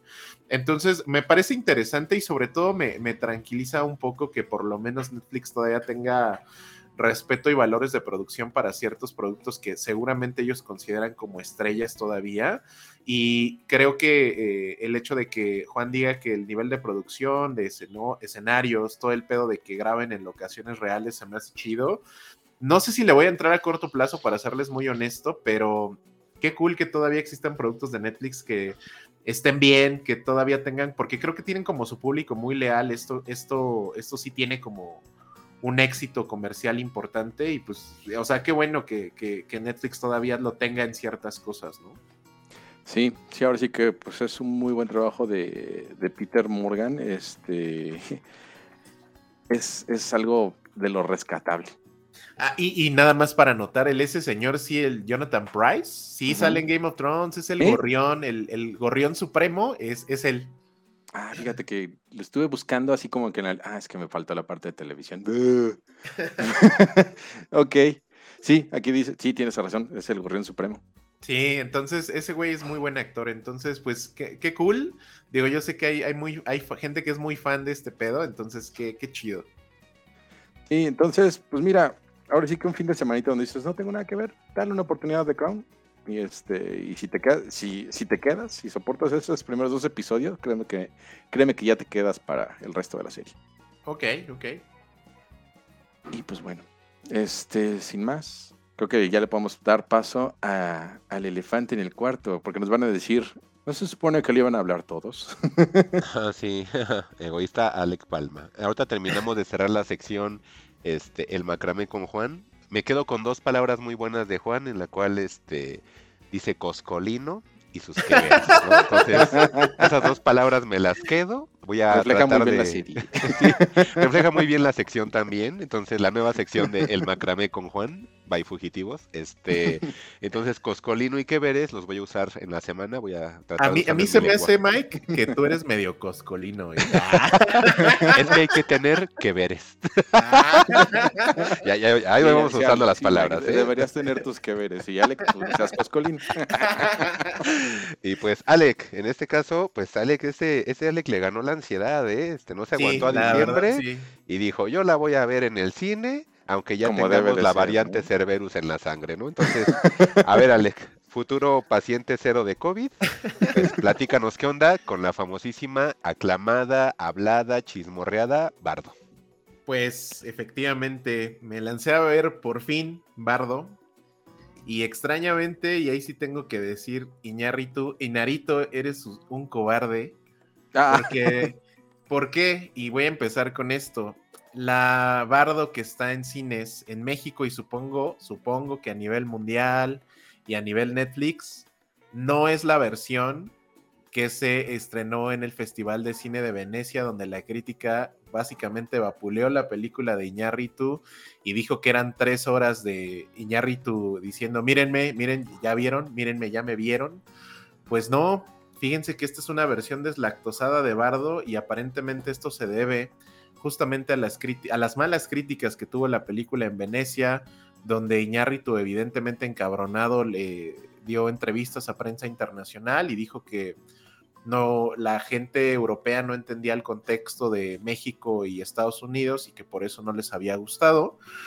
Quiero pensar que esto debe debió de haber, sido a solicitud de Netflix o peor aún, el ego de Iñárritu diciendo, ah, no les gustó porque está bien larga, pues la voy a editar todavía más cabrón, porque además esta es la primera película desde Amores Perros donde Iñárritu es editor de su propio, eh, de su propio filme.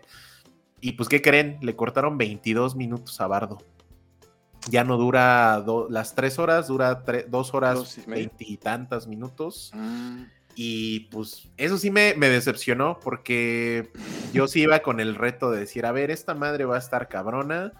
Eh, llegué al cine como 8.20, o sea, la película empezó como 8.40. Dije, voy a salir aquí ya muy noche, pero vamos a ver si vale la pena. Iba preparado como, como para una batalla para esa batalla de dos que significa ver películas que, sabes, o que van a ser muy complicadas, o que van a ser un reto, o que van a ser muy pesadas.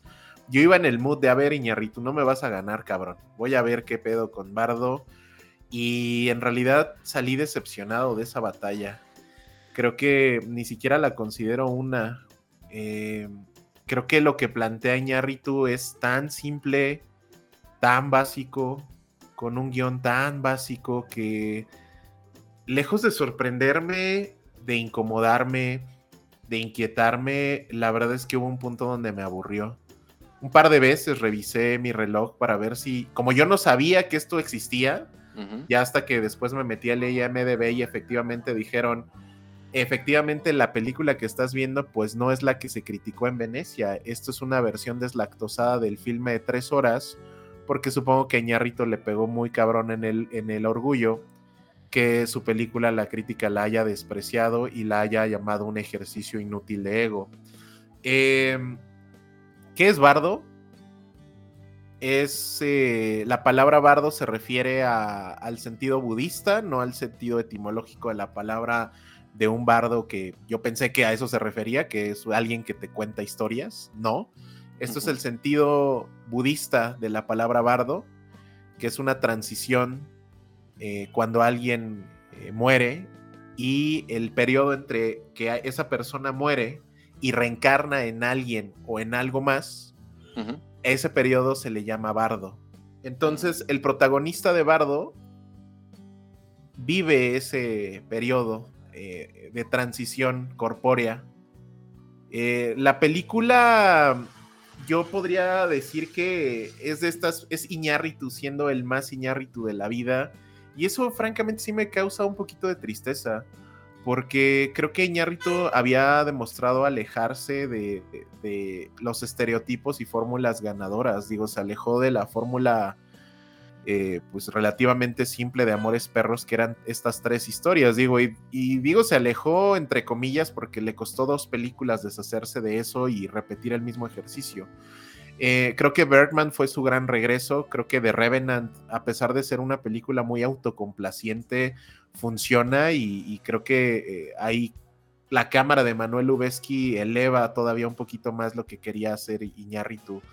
Eh, Bardo es la historia de Iñárritu como él piensa que es y los discursos que él te quiere dar. Esto sucede un poquito en Bergman, cuando Bergman, más allá del pedo como interior personal que tiene, Bergman es una crítica hacia la crítica y los críticos de cine. Eh, tiene discursos menos obvios que estos, donde el personaje de Michael Keaton enfrenta una crítica de cine y esa escena me parece hermosa donde el güey le quiere invitar un trago a esta crítica y se lo rechaza y ella demerita su carrera y le dice que no es un actor. Eh, y, Michael Keaton le responde siendo Iñárritu diciendo que los críticos son una pinche basura, ¿no? Aquí Iñárritu es mucho más obvio, mucho más directo y yo diría mil veces más básico. El guion se siente tan coloquial tan como si lo estuviera yo improvisando en este momento que pierde toda la potencia del mundo. Eh, trata demasiados temas, quiere ser una, una madre épica esto y francamente se queda muy, muy corta. Iñárritu quiere que la película se trate de México cuando en realidad se trata de él. quiere que se trate de la política internacional, quieres que se trate de cómo Amazon está conquistando el mundo, porque la película inicia con una noticia de que Amazon quiere comprar el estado de Baja California y eso se logra en algún punto de la película, quiere hablar sobre los feminicidios, quiere hablar sobre la conquista, sobre la batalla de, de, Chapultepec, quiere hablar sobre las clases sociales, quiere hablar de todo, porque quiero pensar que Iñárritu piensa que México es todo eso, pero al mismo tiempo jamás logra separarse de ese discurso egocéntrico donde habla de su papá que falleció, donde habla con su mamá, eh, que es una señora que sufre de demencia senil, se despide de su papá. Y creo que lo peor de todo esto es que Iñárritu quiere ser chistoso. Y cuando un güey mamador de la Cineteca Nacional te quiere contar un chiste, pues supongo que va a ser uno muy elaborado. Y él piensa que es mucho más listo que el promedio. El gran problema de Iñárritu es que no sabe cómo ser chistoso y te cuenta los chistes desde la perspectiva del intelecto y no del corazón. Creo que la comedia, digo, Sam Raimi lo ha dicho en muchos lados, Scorsese también. Hacer comedia es de las cosas más difíciles del mundo, porque se hace más allá del intelecto, creo que por muy romántico que suene eso, se hace desde el corazón, se hace desde la cercanía. Iñárritu te cuenta los chistes más fríos del mundo. Y no sé si su humor le guste a mucha gente, yo creo que no. Creo que sus metáforas están algunas mal logradas, otras muy obvias y otras muy agresivas. Creo que eh, yo no tengo nada en contra del cine que te reta, que te incomoda. De hecho, soy fan de ese cine. Pero el de Iñárritu pretende ser ese cine y al final cae en la autocomplacencia, cae en lo obvio, cae en los guiones básicos, cae en, de, ah, es que esto pasó porque en algún punto de la historia eh, este, el sonido o las voces que escuchaba se relacionan a este hecho. Híjole, no me expliques la película. No me, no me lleves de la mano. O sea, me vas a retar la primera hora de, Bardo reta mucho. Y yo estaba muy contento. Dije, ok, esto sí me está gustando. Y después Riñarritu decide bajarse, rendirse y llevarte de la mano. Y, y decir que pobrecito él, pobrecito rico, pobrecito eh, privilegiado, pero también dice pobrecito México y pobrecitos mexicanos. Y la de Iñárritu, esta, perdón, a mí no me funciona. No la odié, porque conozco a Iñárritu, creo a nivel, a nivel, sea, sea Iñárritu, estas últimas películas ha sido tan personal, tan directo en su forma de pensar y en su discurso que sientes que lo conoces. Y creo que se desvistió en, en, en Bergman, pero aquí hace todo lo que Bergman criticó y pretende burlarse del mismo al decir, ok, es que esto fue un exceso, pero eh, estoy consciente, pero yo hago lo que yo quiera, porque yo soy Alejandro González Iñárritu. Eh, se burla de los medios como Televisa, como TV Azteca, se burla de los programas de variedades, pero le dio entrevistas en México a Adela Micha y a Sopitas. El güey no sabe qué hacer con lo que tiene. Quiere que nadie vea lo que hace y al mismo tiempo quiere que todo el mundo lo vea. Él dice en la película de manera literal que su éxito mundial ha sido su más grande fracaso, cualquier cosa que signifique eso.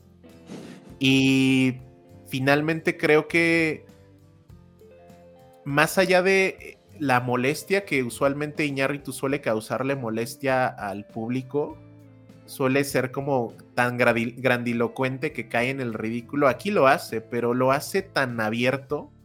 Es decir, se quiere desvestir tanto, pero quiere ser tan, tan, tan impresionable que te burlas y, no te incomoda. Ahí es cuando yo creo que como público vences la película y te pones por arriba de ella y dices, ok, esto es lo que me querías contar.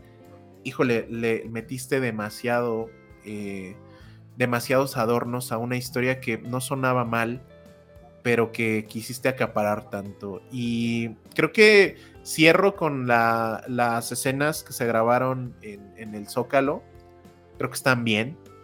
la hacen una técnica que es el, la noche americana, que fue la misma técnica que usó Jordan Peele y su cinefotógrafo en Nope. Aquí no la considero tan bien lograda como esa, que es una noche americana, nada más para poner el contexto, hacer de noche por medio de luces y corrección digital, a grabar una escena que parece que está en la noche, pero está grabada en el día. Esa escena de la plancha del Zócalo, específicamente la, la plancha, me, me, gustó un chingo. Creo que es el mejor fotograma que ha alcanzado Iñárritu en su carrera. Eh, porque aparte casi todo fueron efectos prácticos y se ve. Eh, pero eh, en ese momento, en esa escena, en ese fotograma que de verdad te toma el corazón y te lo detiene por un momento, Iñárritu decidió que era buena idea hablar de la conquista y mantener un, un, diálogo con Hernán Cortés sobre una montaña de cadáveres. Y eh, creo que ahí es cuando dije, híjole, no, esto no está funcionando. Entonces, esto es Bardo, no quiero contarles más, eh, porque creo que cuando salga el 16 de diciembre, creo que esta curiosidad también va a alcanzar a Juan y a Mike. Pero en general, eh, eso para mí es Bardo, no, no la odié, no, no me atrapa, no puedo recomendarla porque creo que no. Es una experiencia que tú decides si pasar o no. Creo que la película se ve muy bien. Digo, es el cinefotógrafo de, que trabajó con Fincher, por ejemplo, en Seven. Eh, es el cinefotógrafo de, de Creo que está bien. No es así tampoco la octava maravilla. La verdad es que no. ¿Qué le funciona y, qué, más allá de la fotografía, qué, le, me gustó en la película? La hechura. La hechura de, de, que casi todo lo que ves son efectos prácticos y eso me gustó. Eh, pero eso es Bardo de Alejandro G. Iñarrito. Ok, este, pues ya nos esperábamos al mamador interno, ¿no? Este, que iba a ser esta película. Yo lo que te quiero preguntar es, es en relación a, a las obras que sí, que tienen a ser biográficas, ¿no? Porque pues ya habíamos platicado, por ejemplo, programas anteriores les había mencionado pues cómo, cómo se retrataba a sí mismo Kenneth Branagh en, en Belfast, ¿no? Que, sus papás hermosos, su casa, su casa cómoda, sus abuelos todos bonitos, todos tiernos, ¿no? Que todo era como el, el, ambiente familiar más, más puro y sano donde pasaban cosas al exterior que eran feas, ¿no? Y, visualmente se ve bien, pero ya aún casi así a ser un recurso pues, realmente honesto, como lo que pretende ser este tipo de historias, pues no lo era. Le pasa lo mismo a Bardo, como que pretende ser honesto y desnudarse y mostrarse y al final este lo consigue o, simplemente qué pasa ahí. Creo que Iñárritu lo consigue de la forma más fácil posible, que es poner una imagen al final muy, muy bella y la música más fácil de cualquier película de Spielberg de los 90. Eh, creo que eh, esta versión de Iñárritu de, por ejemplo, que fue lo que hizo Cuarón con Roma, contarte la historia de su niñez. Aquí el problema de Iñárritu es que hasta te cuenta su muerte que aún no ocurre y quiere ser tan melodramático en eso que no funciona y pierde la potencia que quería dar. Creo que el problema más grande de Iñárritu es Iñárritu per se. Creo que e, es tan abierto en su discurso que lo que hace en la vida real ya no empata con eh, la persona que quiere retratar. Porque según eh, Bardo, pues él no es un personaje, él es así. Y, me llama mucho la atención sobre todo la crítica al Estado mexicano, a los medios actuales, a los entrevistadores actuales. Hay un punto donde a un conductor le dice, no mames, pues si tú entrevistas puro youtubero y se burla de eso, pero de nuevo, viene aquí, le da entrevistas a Adela Micha, a Carlos Doret de Mola, se burla de los periodistas también, o hace una crítica a los periodistas, se, eh, y viene y le da entrevistas a Sopitas. Entonces, no entiendo entonces qué, qué pretende Iñárritu con esto. Y más allá de eso, el, el reclamo general que yo pueda hacerle como público a ese cabrón, ¿por qué me recortaste la película más pesada de la crítica de Venecia de hace un quién sabe cuántos años no te criticaban una película así. Yo quería ver ese bardo, yo quería ver ese bardo de, tres horas. Y ojalá, no sé si, si en próximo año mi, mi, Criterion Collection me saca un Director Scott, ojalá sí, o el propio Netflix te pone las dos versiones, no creo. Yo creo que esta versión en cines es la que va a estar en plataformas, pero sí le llamo cobarde a este güey por, por haber caído en, en ejercicios de ego, en decir, ok, yo corté la película como quería, pero como no te gusta, entonces te voy a complacer y voy a hacer una versión diluida de esta idea. Pues es que entonces, ¿dónde está el discurso de Bergman? ¿Dónde está el discurso de que se vayan a la chingada los críticos de cine porque no hacen nada, porque ellos no son artistas y yo sí, como director, yo sí soy artista, tú no, tú eres un crítico. Entonces, todo el discurso de Iñárritu se va al diablo y entonces yo ya no le creo ni a Bergman ni le creo a, a, a Bardo. O sea, es como la idea que quiere ser tan potente Iñárritu, pero al final del día va y pone la cara alegre con, con Adela Micha o, Carlos Doret de Mola. Le dice, oye, pero ¿verdad que López Obrador está todo pendejo? O sea, híjole, o sea, no, no entiendo Iñárritu en realidad qué tipo de persona es. es. es. el director horrible que le gritaba a señoras de la tercera edad en el centro, señora, no se mueva, usted está muerta, que ni para hacerse la muerta sirve. ¿Dónde está ese cabrón? Yo quería ver a ese güey, yo quería ver a ese güey que me gritara en la cara, estás, está, no vas a llegar al nivel de mi película, no la vas a alcanzar, no la vas a doblar. Y cuando vi en realidad la idea dije, ah, ok, sí, no sé qué tan lejos estés de, de Belfast, de Kenneth Branagh, que era una película, pues normalita, era una película que cierra. Al final hiciste lo mismo, nada más que la adornaste con 80 cosas más, pero al final la idea es la misma. Y pues no sé, hay Santana. Eh, es el podcast donde Santana ha hablado más, menos según yo, en la vida. pero no sé, Santana, ¿qué pienses? Este, invítenme a su. Nada, es cierto. Este, y una pregunta, Alec. O sea, escucho tanto de, de, de esta película, de las actitudes de Iñárritu. Yo siempre he pensado que Iñárritu es un personaje. Pero eh, es como de esos cineastas que tuvo una base básica como todos, que está, pues, digamos, cimentada en, e, en cosas muy, muy pop, pero que son de esas personas que conocen un cine pop, eh, pero que te lo quieren tratar de explicar como si supieran de arte y tuvieran muchas tablas, pero al final son personas súper básicas. Eñarritu es como de esa, como, como, si fuera la chavita disfrazada de Harley Quinn o el chavito disfrazado de Joker, pero en cineasta. Yo sé que tiene como cosas buenas, como en este caso Ravenant, creo que está bien. Este, Birdman es creo mi película favorita de él, pero tiene otras cosas que otras personas les aplauden como Amores Perros que yo nunca nunca vi con Amores Perros, de hecho es la primera película y única película en la cual me he salido del cine. Entonces, este no sé, yo siempre he pensado que es un personaje que está, e, ese mismo personaje que él quiere dar a, a conocer es un personaje que, que pareciera intelectual, es el típico cliché de cineasta que no me gusta, que es el, es que como tú no sabes este, que es buena, eh, no, estás reconociéndolo. Tú, no, tú como no sabes nada, no sabes que es bueno. Entonces es algo así como su actitud. Al ver que se va su corrida de manera comercial en cines y reduce la cantidad o la duración de la película para beneplácito de la gente que lo vea, pues no hace más que demeritarse a sí mismo. O sea, él siempre pareciera que está con la actitud de decir, a mí no me importa lo que la gente diga, yo soy el director y nadie, nadie más va a decidir lo que se haga con el producto más que yo. O sea, al hacer esto sí siento como una especie hasta como de temor a que recibiera más críticas.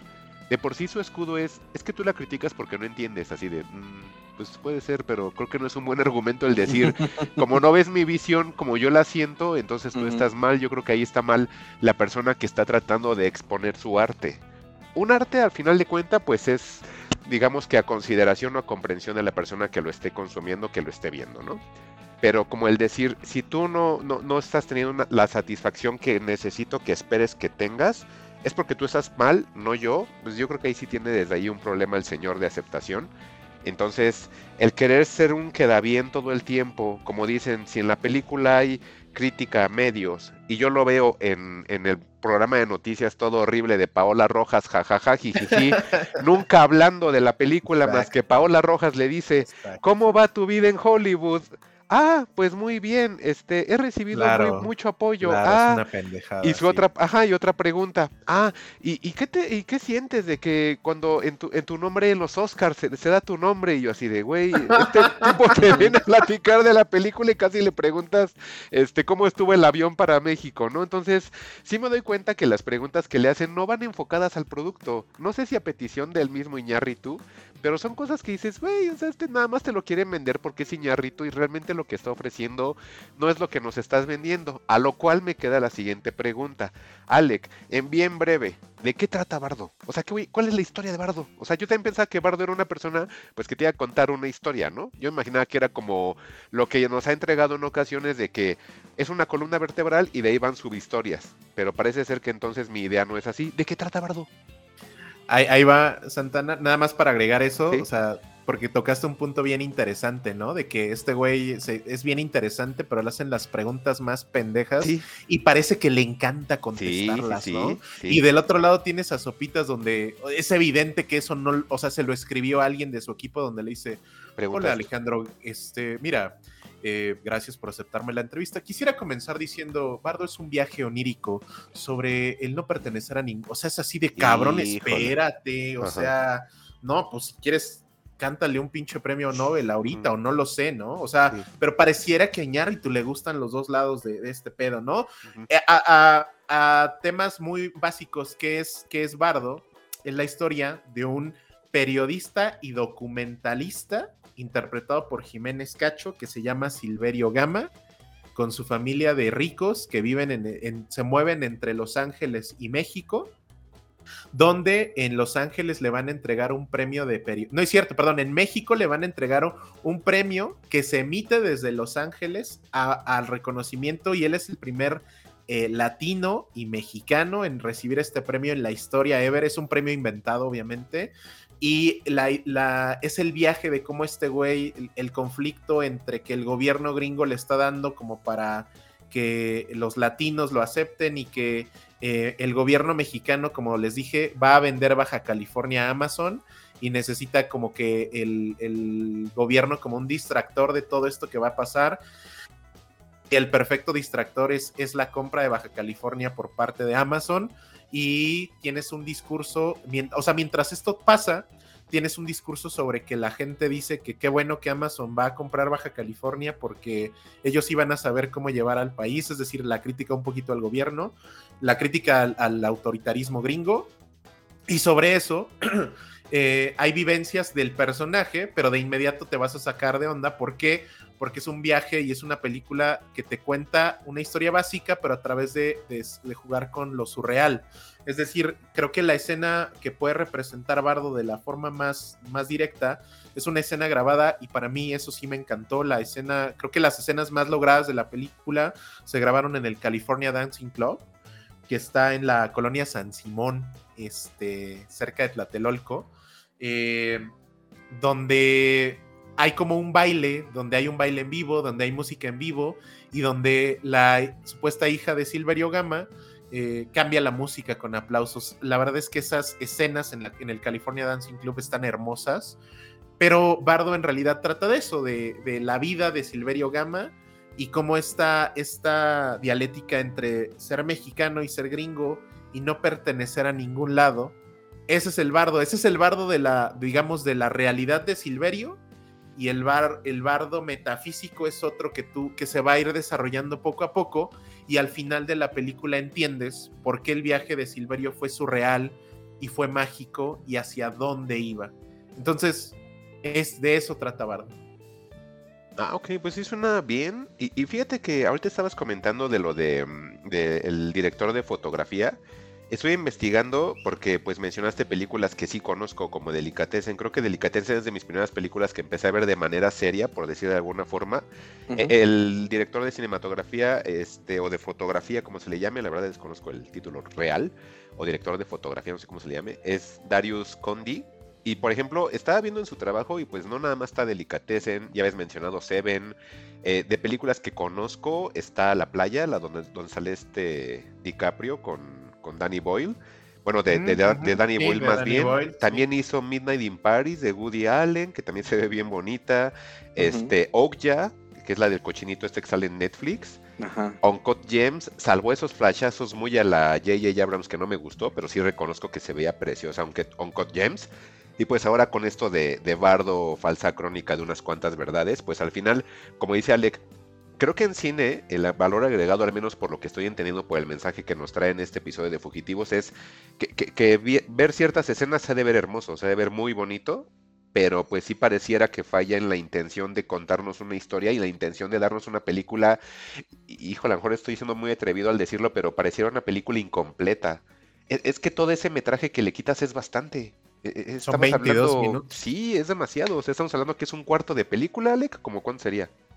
Pues en realidad creo que, o sea, Como un 10%, ¿no? sí, como un 10%, Mm. pero viendo la hechura de la película, considero que esos 22 minutos nos caguen o no, pues vale la pena verlos. Pues sí, es mucho. viendo la hechura de todo esto, de cómo se hizo, que de verdad sí vale la pena. O sea, creo que visualmente la, la película funciona, pues es, es, es imposible y se me hace difícil de creer que Iñárritu le haya, lo haya doblado la crítica de cine. Y- Oye. Pero, pero, de nuevo ahí, o sea, no me sorprendería cuando el güey es tan crítico con la crítica, tan crítico con los medios, y efectivamente contesta preguntas como de, ¿y cómo va tu vida en Hollywood? Digo, ay, bueno, sí, este güey en realidad no es como cree que es, ¿no? Ah, exactamente. es- No es como quien crees. Ya, Juan, discúlpame. Perdónenme. Y, pero bueno, generalmente las obras se revaloran años después, décadas después. ¿Tú cómo ves el futuro de, de Bardo dentro de unos 10 años? ¿Crees que sea recordada o que sea rememorada o que sea este recalificada?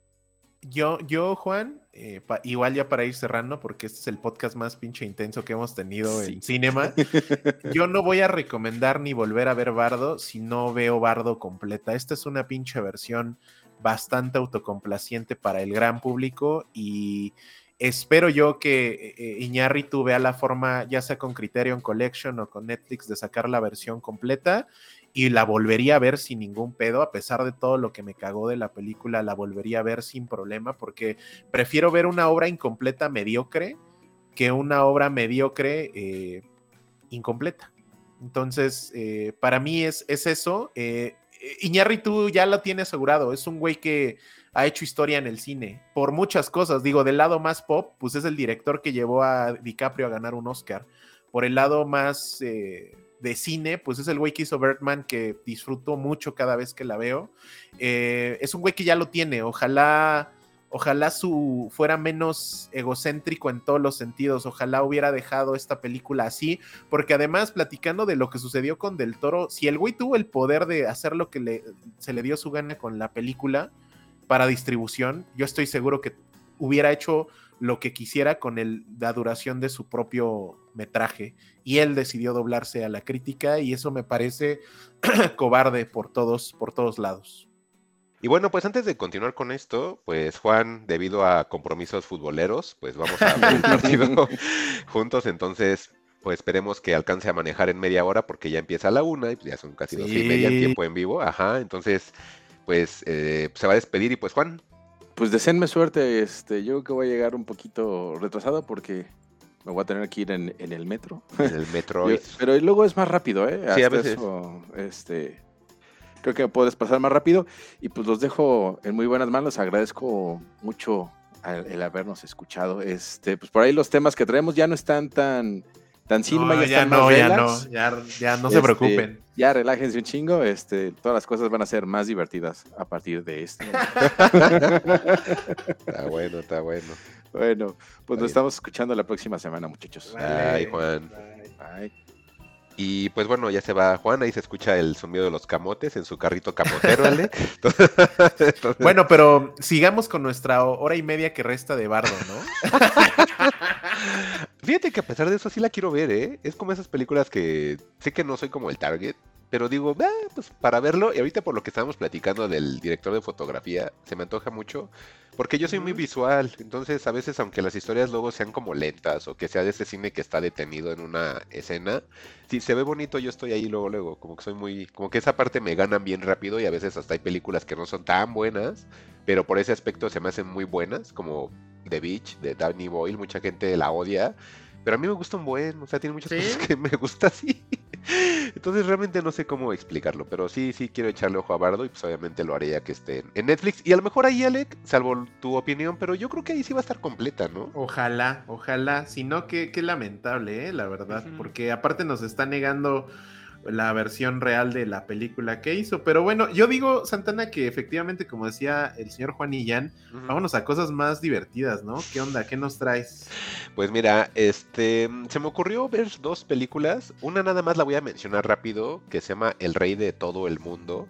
Es una película que está en Prime Video y, y esta película la quise ver porque está dirigida por alguien llamado Carlos Saura.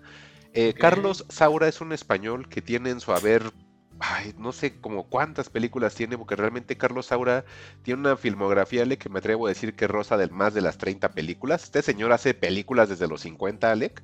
Y, y yo lo había conocido porque en el Chopo hace mucho tiempo había comprado un DVD en el cual venían dos películas piratas, obviamente, que, que, que me habían recomendado mucho unos compañeros de trabajo que ellos eran como cinema, de esos cinema que van a comprar piratas a, a la ciudadela, Alec. Ah, sí, sí, Entonces sí. me habían recomendado. Sí, hippies, ándale, ¿no? exacto, exacto, exacto, sí, que, que, que, que no comen y todo el tiempo fuman y toman agua, ¿no? Fuman y toman café, esa es su dieta, ¿no? Ándale. Ajá.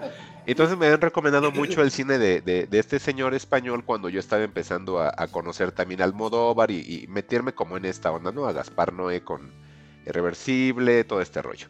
Este, este tesis, todo este rollo español, ¿no? Este Alex de la Iglesia. Entonces me recomiendan películas de, de este señor, este Carlos Saura, que el nombre se me pega mucho porque se apellida Saura y yo siempre decía Carlosaurio. Entonces el nombre se me quedó bien clavado rápido. Y, bueno, las películas que había visto en su momento era una que se llamaba Sevillanas y La Noche Oscura. Entonces me, me llamó mucho la atención que metían como mucho la onda del flamenco, venían mucho de, de- de bailes o coreografías. Más adelante conseguí una que tal cual se llamaba flamenco y otra que se llamaba tango, que pues me empecé a dar cuenta de eso, de que todo el cine de Carlos Saura eh, venía acompañado de coreografías, de música eh, regional, por decir de alguna manera, de España. Cuando sale tango, pues obviamente el tango es argentino y pues se, encamina mucho o se enfoca mucho eh, en la música de ese país, ¿no? Por ahí tiene un, un esfuerzo muy interesante que se llama Buñuel y la mesa del rey Salomón, que es así se las podría como este, recomendar a los listillos de las chapatas, porque esa película es bien curiosa porque como que reúne eh, los pensamientos de Dalí, de Buñuel y de García Lorca en esa película. Entonces es como el Midnight in Paris, pero de inicios de los 2000. Entonces sí se las recomiendo bastante. Se llama así Buñuel y la mesa del rey Salomón. Y bueno, por todo este tipo de bagaje que tenía, o que tiene, mejor dicho, este Carlos Saura, pues estuve tonteando en Prime para ver qué ver en la semana. Y accidentalmente me encuentro con esta película llamada El Rey de todo el mundo. Veo el tráiler y la verdad me llamó bastante la atención. Sí fue así como de, ah, esta película está curiosita, no se me, no sé, no sé por qué nunca la había, este, visto o, sabido de ella. Y pues de repente me empezó a dar terror porque en el tráiler pues empezamos a ver actores pues, desconocidos y sobre todo a Ana de la Reguera. Y dije, ah, ahora entiendo qué tipo de película va a ser esto y el por qué no sabía nada de ella, ¿no? Y, realmente la película, este, podría ser como que de esa parte de esa, este, ¿cómo se llama? De ese tipo de películas, que no es una trilogía, sino como de un estilo de Carlos Saura, en el cual nos muestra eh, una historia básica y está aderezada de coreografía y música regional. Y pues comienza lindo porque pues son bailes típicos de México y pues mucha música tradicional mexicana, pero de repente empiezan a meter una historia de Ana de la Reguera, una historia de personajes eh, aderezado con la onda del narco, o sea, se vuelve, si por sí es una historia básica, se vuelve lo más horrible de lo básico que puede eh, haber. Es una película que llega a la mitad de la misma y se empieza a ir en picada, pero la primera película está muy bien. De hecho, si ahorita vemos lo que le estoy pasando a, a- a Alec, bueno, ya Juan ya no, a Alec, pues tal cual te ponen en el tráiler que es de, del director que hizo Tango. O sea, es como les digo, Carmen y Tango, perdón. Carmen no le he visto, pero Tango sí. Y, y, y si es así de, pues sí, pues Carlos Saura, si es alguien que si es desde mediados, desde mediados de los 50, no es alguien que nada más esté ahí por estar. O sea, realmente se ha hecho como aportes interesantes, en este caso del cine musical. Y que ahora le Estaba, toque- estaba Ajá. viendo datos de este director Santana. Sí. Y hay unos bien interesantes Sí. que Luis Buñuel y Ajá. Stanley Kubrick eran fanáticos de Fan este de él, sí, pues tengo que él hizo una película así donde sale este Buñuel ahí con Dalí y García Lorca, Alec. O sea, Bueno, digo, ya, ya para que mi Kubrick lo admire, es así. sí, ah, Ajá, y mira, ve el trailer, ve la hechura, Ale, que este, es- esta cosa es de cine, o sea, por donde lo quieras ver está horrible. o, sea, o sea, no tiene varo, ¿no? No, pues vela, Ale, creo que es la grabaron aquí al lado donde vivo. O sea, eh, eh, sí les falta así un buen de cosas, se ve como que le hicieron con cuatro pesos, que de repente sí, dijeron, sí. vamos a rentar un, un saloncito de donde van a hacer los 15 años y hacemos la peli, ¿no? Y un cafecito para las escenas dramáticas. Pero empiezan a meter como, ah, mira, y sale también este... Ay, eh, ya ese güey me caga. ¿Cómo ya, se llama? Sí, ya. ¿Cómo dijo? Ay, El tipo de las Sí, películas sí. estas que platicamos en el episodio anterior. Sí, sí, sí, ahorita te digo. Ajá, no me acuerdo, pero sale él. Eh, entonces, este, digamos, tiene como muchos factores que la- hacen que la Damián, película- el señor Damián Alcázar. Damián Alcázar, y mira, con Damián Alcázar, Alcázar, perdón. Entonces, tiene como muchas cosas que de repente se empiezan a ir mal. Y, desafortunadamente, porque digo, esta era la oportunidad en la cual se mostrara una obra de, de- de Carlos Saura aderezada con música regional mexicana y tiene que ser un madrazo, ¿no? Pero conforme va avanzando la película se va estrellando como avión, entonces es lo que hace que diga, híjole, nada más como que se las podría como mencionar de quieren ver algo relajado y con la música bonita, este, pues esta de El Rey de todo el mundo de Prime Video, pero hasta ahí, no tiene un valor agregado más, o sea, es una película más de súper ultra bajo presupuesto, Ana de la Reguera horrible como siempre ha estado en todas partes. Híjole, yo ya, yo ya no la, no la tolero, ¿eh? No, yo tampoco, de hecho desde que la vi dije, híjole, y luego le ponen ahí, mira, en esa escena le ponen ahí como un pequeño, así, una pequeña escena en la cual le haga ahí como danza interpretativa y yo así de, ¿qué onda con el cine White que está empeñado en hacer una escena así a fuerza, ¿no? Sí. Y, y- y lástima que Carlos Saura tenga este tipo de situaciones porque yo creo que esta es como el negrito en el arroz de su obra y más porque tienes más de 50 o 60 años haciendo cine y que de repente caigas en este tipo de complacencias porque no le veo de otra manera. Curioso que esté Sí, en Prime sí, Video, sí, sí. como todas las basuras que nos hemos encontrado en Prime Video, y curiosamente la película no es mexicana, es una película española o México Ok. española, porque inclusive hasta el casting está integrado Sí, por actores de los dos. Se Ajá. me hace que es coproducción. Sí, México, sí es así. Ajá, sí es así. Y pues está muy rápida la película. ¿no? Mira, también sale este el fetiche de Alex de la Iglesia, esta señora que se me olvidó su nombre. Sí, ya, ya, ya. Ajá, entonces tiene todos los ingredientes, digamos, de una peli de películas convencionales y pues nada más se las quise traer porque tiene como sus curiosidades en cuanto a la música típica mexicana. Y ya, pero realmente no hay ni un aporte de nada. Si les gusta la música mexicana, obviamente va a salir llorona. Como en todas las películas que tengan que ver Sí. con México sale llorona, ¿no? Desde Coco, Coco. Coco, Gracias, Coco. Coco. Te agradecemos por descubrirnos esa canción que nadie sabía, ¿no? Ok, Y- pues yo, sí le voy a echar ahí un- Sí. un- un- una vista, ¿eh? Sí, y ¿sabes qué es lo malo de Prime? Que es la única de Carlos Saura que hay. O sea, yo dije, bueno, esto puede servirnos para que nos traigas tango, nos traigas sevillanas, pero pues no, no sucede. Entonces nada más está esta, ojalá sirva, como les digo, para que haya más obras de Carlos Saura, que realmente sí necesito que se vean. Desafortunadamente las únicas maneras en las cuales llegué a ver películas de él fueron de manera pirata. Nunca he visto un DVD o un, Blu- un Blu-ray original de Carlos Saura, yo creo a lo mejor tú sí, Alec, pero yo no. Y, y los únicos acercamientos que tuve es, como les comentaba, en el Chopo, este, en la, en la Ciudadela, que es por Valderas, ahí con los listillos, con los, en ese entonces, este, los cinema de, de, de forma pirata, ¿no? Pero pues nada más las quise traer como por si le quieren ahí rascar a Prime, son mis últimos días de Prime, entonces estoy ahí rascando entre la basura a ver qué encuentro. Pues, o sea, nada más agregar ahí Sí. que digo, se, se- se escucha fallida la película, pero por lo menos agradezco que exista esto en Prime, porque al final Prime sí le echa ganitas con sus películas hispanoparlantes. Digo, por ejemplo de esto, en Prime encuentran dos películas de una directora que a mí me gusta un chingo que se llama Lucrecia Martel.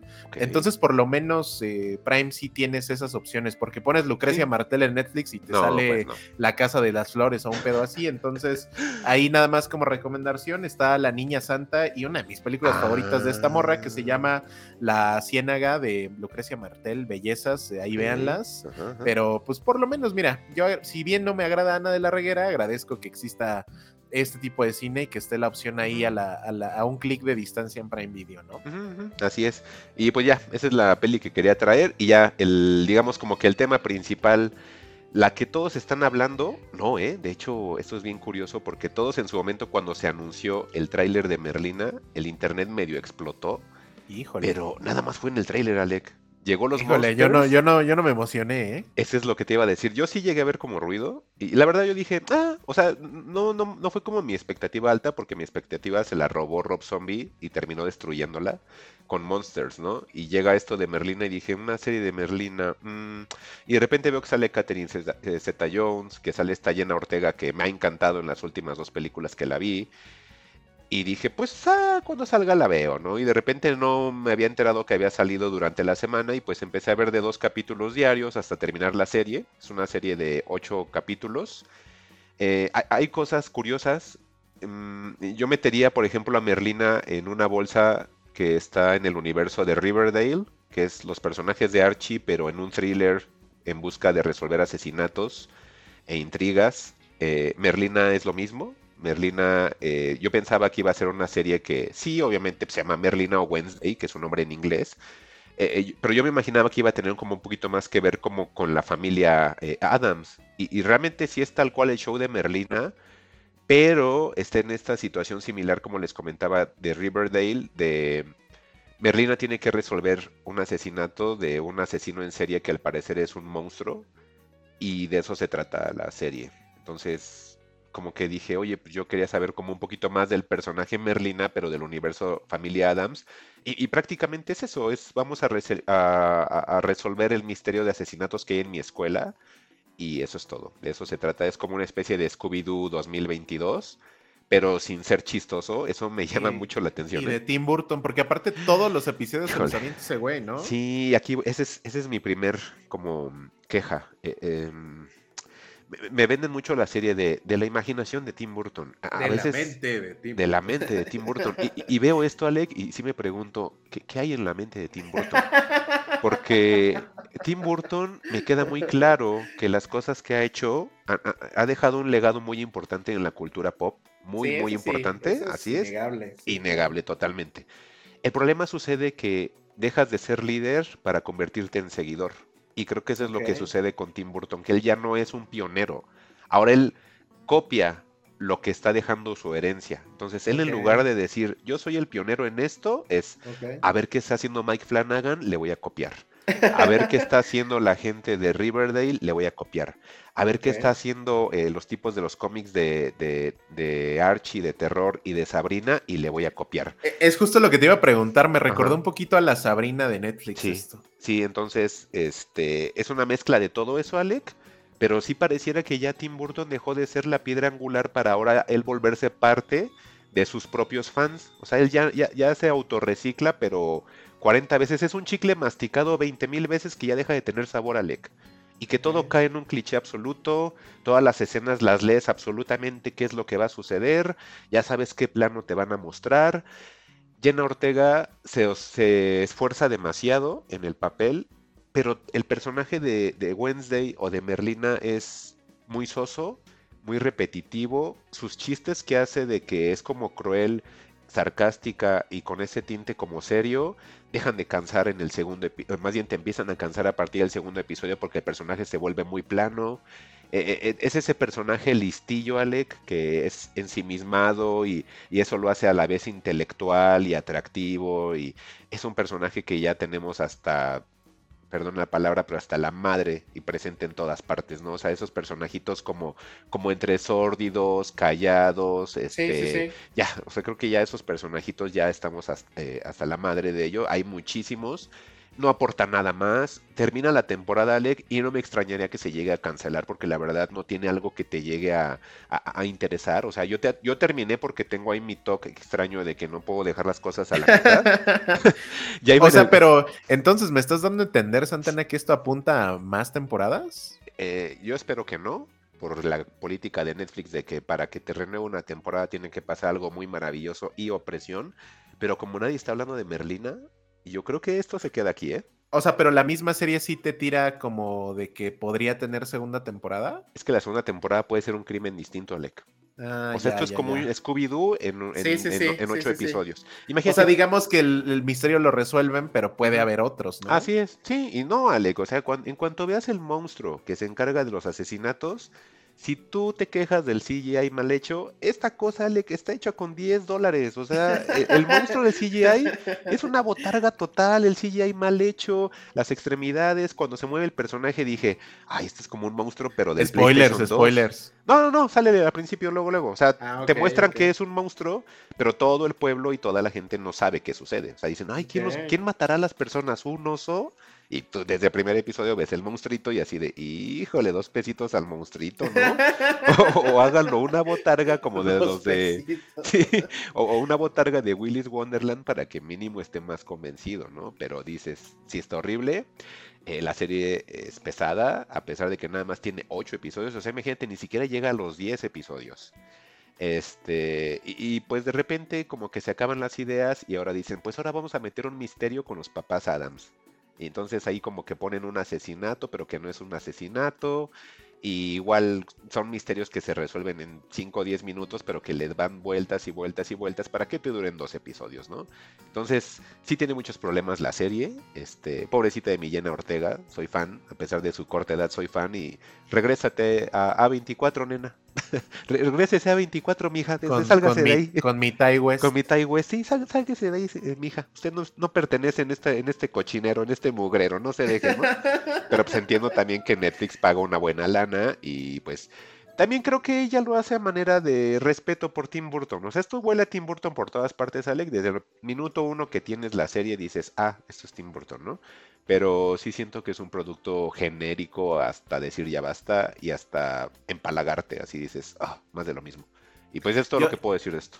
Yo siempre voy a querer a, Tim Burton porque hizo mi película favorita de Navidad, que siempre la veo y más desde que me compré el Blu-ray 4K, que es Batman Returns. ¿Qué, Tim Burton tan cabrón teníamos ahí? ¿eh? ¿Qué, Burton tan propositivo, tan, tan bizarro? Más que ya lo hemos Sí, claro, no, o sea, es que ver a Danny DeVito escupiendo mocos verdes ahí y que McDonald's intentó venderlos como muñequitos, siempre voy a ser fan de todo ese pedo.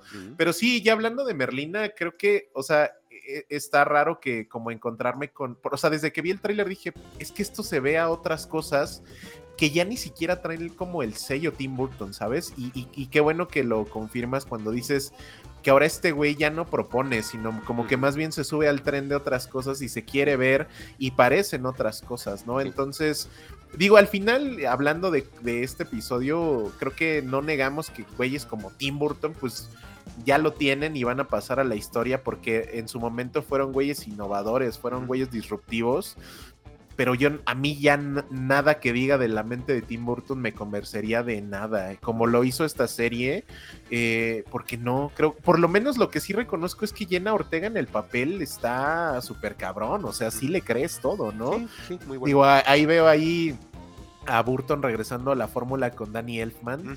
¿Qué, tal la música de Elfman? ¿Sí está pues de siempre. Es que, tío, empieza y dices, ah, Tim Burton, todo, por todas partes. Entonces, es que ya es un hartazgo, Alex, ¿sabes? Porque es que ya está muy visto. Y, mucha gente que estoy seguro que es fanático de cosas de Burton en cuanto la ve dice, ah, pues sí es de eso. Pero el problema es de que ya lo tienes tan permeado, Alec, que de repente ya no te causa ahora sí como un atractivo. Ya es como, ah, sí, es como de Tim Burton. O sea, así de, ah, y la música, mira, ah, sí. O sea, ya es así como de, ajá, ¿y qué más hay? Sí, ya, ya, ya. es, como, te decía el chicle masticado muchísimas veces. Sí, sí, y, sí. Y así es. Y, de ahí, por ahí meten este un papel muy pequeño a, Cristina Ricci, que es como una maestra. Ah, porque eh, la película comienza, la película, la serie comienza como es en el trailer, que ella está en una escuela normal, por decir de alguna manera, y como le hacen bullying a su hermano Pericles o Pugsley en inglés, los del equipo de nado, ella va a vengarse de los del equipo de nado y compra unas pirañas y les avienta a los del equipo de nado pirañas. Un chavo resulta muy herido, le expulsan de la escuela y entonces los Adams meten a Merlina a un, a un, este, a un internado en el cual se supone que hay seres sobrenaturales. O sea, hay un grupito de hombres lobo, de vampiros, de sirenas. Pero empiezo aquí a, como a decir, ajá, primero bien genérico, ¿no? Así, ay, te meten a la escuela de los monstruitos, ¿no? Pero viene la desilusión porque cuando ves a los monstruitos, ningún monstruito es monstruito. O sea, nadie se transforma en nada, Alec. Todos son personas normales. O sea, nada más es como que ves un grupo de güeyes sentados y esos son los vampiros y tú, ah, no parecen vampiros. Esos son los hombres lobo. Y tú, pero no están transformados en hombres y lobo. y esos son los emos, ¿no? Ajá, sí, ándale, algo así. Y de repente, Y están unas chavas este, desayunando en una fuente y dice Merlina, ¿y esas son las sirenas? Ah, sí, son las sirenas. Y nada más alguien mete la mano al agua y se hacen como escamitas en un efecto ultra chafa. Y dije, híjole. Y entonces en su compañera de, de resolver los misterios sale que es una chavita que es hombre lobo. Pero su único poder cuando sale la luna es que las uñas le crecen, uñas de colores, por cierto, como de super glitter y ese rollo. Le crecen las uñitas y dice, oye, pero ¿por qué no te transformas en lobo? Y dice, ah, es que tengo un problema en el cual no desarrollo todavía la transformación completa y lo único que sucede es que me crecen las uñas. Y yo, Mm. híjole, problemas de presupuesto. De presupuesto justificando, Sí, ¿no? Justificando. Entonces todo el show se vuelve en Merlina, su amiga hombre lobo, que no es hombre lobo, y dedos resolviendo este misterio. Híjole. De eso se trata Merlina, Alec. No, pues no, ¿eh? No, No, no, le entro. No, yo, yo no espero que haya una segunda temporada. Yo espero que mejor Jenna Ortega, como dices, eh, regrese a, a A24, que regrese con, con Ty West, que, que haga una película con la, ul- la Ultimate Final Girl Mia Goth, que haga algo Puede así. ser, puede ser. Sí, pero esto, yo creo que esto es para sacar pa- para los cochecitos, para la mansioncita Sí, sí, sí. y nada más. Pero para nosotros no. O sea, en eso nada más le sirve a Jenna Ortega para tener proyección pero y dinero. Pero para todos nosotros que nos gusta este contenido como medio chistosito de terror, pues creo que no cumple. Habiendo tantas entregas buenas, Mike Flanagan la está mega rompiendo en la serie de Netflix. Sí, Mejor sí. si le van a invertir 10 horas a un contenido de Netflix, váyanse por Bly Minor, váyanse por Midnight Mass, váyanse por esta nueva que salió de, de- de adolescentes que no he visto, pero dicen que está muy buena. Hay muy, muy- póngale nada más Mike Flanagan y pues desde las películas hasta las series que vean en Netflix, véanlas. Si les gusta, ahí está la película en Prime de, de este de Doctor Sueño. Hay muchas cosas muy buenas de Mike Flanagan, creo que es el como el chido de, de este, de las series de terror. Y esta cosa les digo, pues no, o sea, es algo muy genérico. Yo creo que hasta está mejor Riverdale, luego sigue Sabrina, o mejor dicho, Sabrina primero, Riverdale y al final esta, pero está muy al final. O sea, esta hagan de cuenta que es lo último que les podría recomendar. Y pues es todo, Alex. Sí, Ok, pues entonces cerramos, ¿no? Sí, cerramos Merlina. episodio. pero antes, falta tu tema, nada de que cerramos episodio. Cerramos episodio con, muy rápido, con el señor Diego Luna, con el señor Tony Gilroy y su Andor. Vamos a ser muy breves porque no mucha gente No está viendo esto o no mucha gente vio esto. Por ahí vi que hay personas que disfrutaron muchísimo Andor, pero en realidad creo que no pegó como pensaron que iba a Ajá. pegar, no capturó a la gente. Eh, eh, o sea, de nuevo voy a ser muy, muy breve. Creo que Andor es el contenido de Star Wars que más me ha gustado. Yo creo que desde Rogue One. No voy a, a ocultar mi niño chiquito que colecciona muñequitos y que, y que se emocionó muchísimo con Filoni y Favreau con su Mandaloriano. Por supuesto que me gusta y soy fan y ahí voy a estar. Y con la evolución que tuvo en su segunda temporada Mandalorian y ese gran episodio que nos recordaba a, películas de Kurosawa, de samuráis. eh, o sea, soy fan de eso, pero voy a aceptar siempre que es más visual y ver a Ahsoka con una fotografía de, de, eh, tipo Kurosawa o de Samurai, siempre va a ser mil veces más atractivo que una historia que va sobre arcos y una historia sobre la opresión que hizo el, recién creado imperio sobre la gente y cómo oprimió a esta gente y cómo oprimieron eh, o suprimieron la existencia de planetas enteros y de poblaciones y de culturas. y Andor creo que se enfoca justo en lo segundo, en cuál es el, cómo, cómo, cómo se, se gestó la idea de la rebelión y por qué fue necesaria una rebelión, porque al final no era que Palpatine era el güey más malo del mundo, o, bueno, quizás sí, pero a ellos qué, ¿no? Si no hubiera afectación de comercio, de la vida diaria de las personas, pues nunca hubiera existido un levantamiento. Y de eso habla esta serie creada por Tony Gilroy y que me gustó que funcionara por arcos. Esta serie tiene tres arcos argumentales principales. Eh, es un total de 12 episodios y es el viaje de, de Cassian Andor en, en- distintas etapas de su vida. Te explican de dónde viene, eh, por qué vive como vive, después cómo es el- su contacto con las primeras células de esta rebelión. Y creo que las, las actuaciones de todos funcionan muy bien y creo que la dirección y el guion, creo que cuando tienes algo que funciona a este nivel, más allá de lo clavado o no, es algo que, de nuevo, yo no sé si soy yo o no lo sé, que yo no le vi lo difícil ni lo aburrido a Andor, yo no le vi lo complejo, yo no le vi lo necesario que, que fueras fan de 20 mil cosas, porque siempre lo he dicho aquí el experto en Star Wars y clavado es Santana, yo no. Pero fíjate, ahorita, ahorita de hecho va a haber un parteaguas aquí, pero continúa, Alex.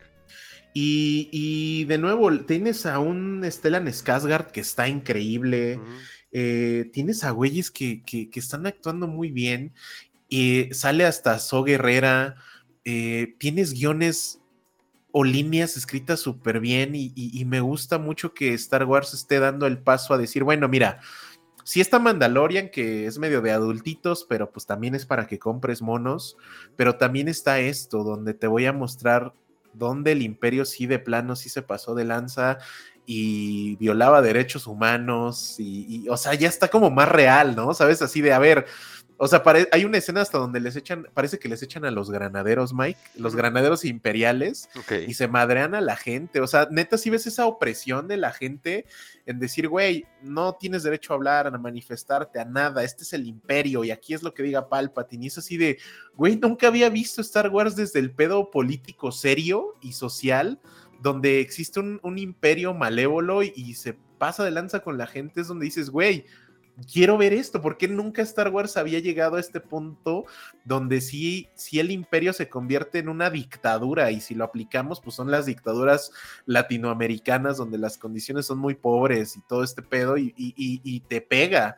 Y además tienes una construcción de personajes bien cabrona. Ahí este último episodio sí me sacó la lagrimita, cosa que en la vida ningún producto de Star Wars me había, me había hecho qué cabrón está Andor, la disfruté muchísimo. De nuevo, estos tres arcos funcionan porque al final estás viendo el mismo personaje, pero en distintas como secciones o stage. Y entonces no ves ni escenarios repetidos, tienes un escenario principal, por supuesto, pero tienes como variaciones de, locaciones y de actividades y, y, evolución de la historia que te está contando. Entonces, eso se me hizo bien chingón todo, por supuesto, se lo achaco a Tony Gilroy, que es el creador y guionista de la serie. Y me emociona más ver una segunda temporada que sé que por lo menos, y si bien nos va, va a estar exhibiéndose en 2024. Me emociona que haya eh, un director tan capaz como Alonso Ruiz Palacios atrás de esto. Y pues nada, qué, buena época para ser fan de Star Wars, qué buena época para, para acercarse a este tipo de productos. Y, sí les recomiendo un chingo Andor, la verdad. Fíjate que aquí decías de que experto en Star Wars, pero platicando con Acelerino DJ de la Reta, él también, él también como que de alguna manera comparte contigo este, pues como los puntos de vista de Andor, le gustó mucho Andor. Eh, hubo un momento en el cual me dijo, es que tú no lo estás disfrutando. Él le aplicó la Iñarritu.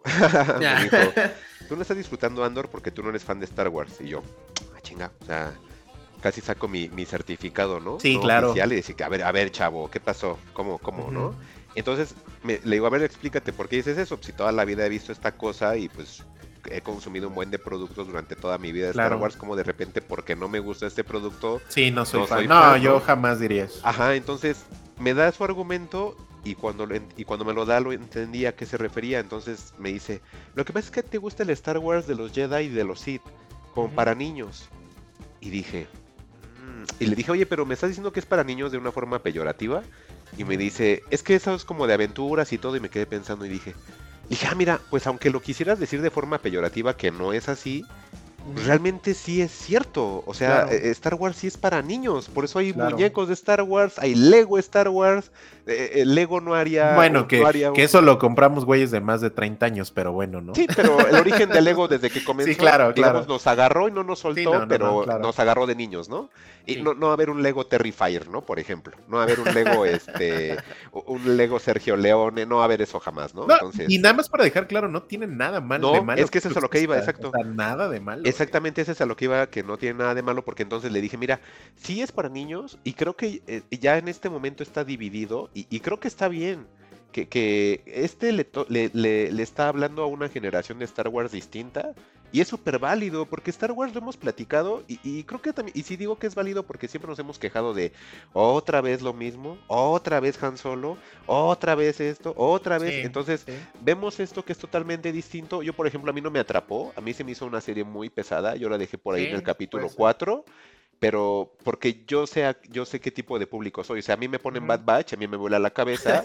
Tú ves Bad Batch y dices, no, Sí, ni, no, ni yo no lo Wars aguanté, terminé yo y no no lo la aguanté. Exactamente. no. Sale Tales of the Jedi y ahí ni a los fans de, de, de Clone Wars nos gustó, ni a, a nadie le gustó de Tales of the. Jedi, ¿no? Pero digamos, sí vemos como esa parte en la cual hay esa separación de fandom y yo creo que está bien. Porque esta cosa, este universo tiene para sacar un buen de contenidos bien distintos. Y, y a mí me gusta eso, que sea distinto. Yo creo que en algún momento con un mood distinto le voy a entrar y entonces voy a decir, ah, ok, genial. Eh, tú una vez me dijiste, ¿qué no viste este Rogue One? Y te dije, sí. Y hasta ahí quedó. Lo que no te conté de Rogue One es, Rogue One es de las películas nuevas de Star Wars que no viene al cine. Rogue Ah, One yo sí la cuando vi en salió... el cine me la pasé muy bien. eh. Y es que eso es a lo que voy. Yo, Rogue One cuando salió fue así de, ay, ¿esos qué? Pues son los que se robaron los planos de la estrella. Ah, qué Sí. bonito. Pues Y, qué y padre. se- ah, sí, al principio como fan de Star Wars, Ajá, sí, da, eh, se te hacía medio estúpido. Ajá, así de, exacto, así de, pues "Ay, si ¿para ya qué sabemos que se de van eso?" a morir, ¿no? Ajá, Aparte. justo, justo. Entonces fue así como que dije, ah, ¿y quién sale? No, pues es que son los de los planos y... mm, Entonces sí, Ajá, era, sí. sí era así muy de... Sí, que yo pues no me no- la esperaba. no ¿eh? Yo no vi venir Rock One, ¿eh? Ujú, Espérame, espérame tantito. Ajá, entonces sí fue como, ay, disculpas que este, pensé que se me había desconectado el micro.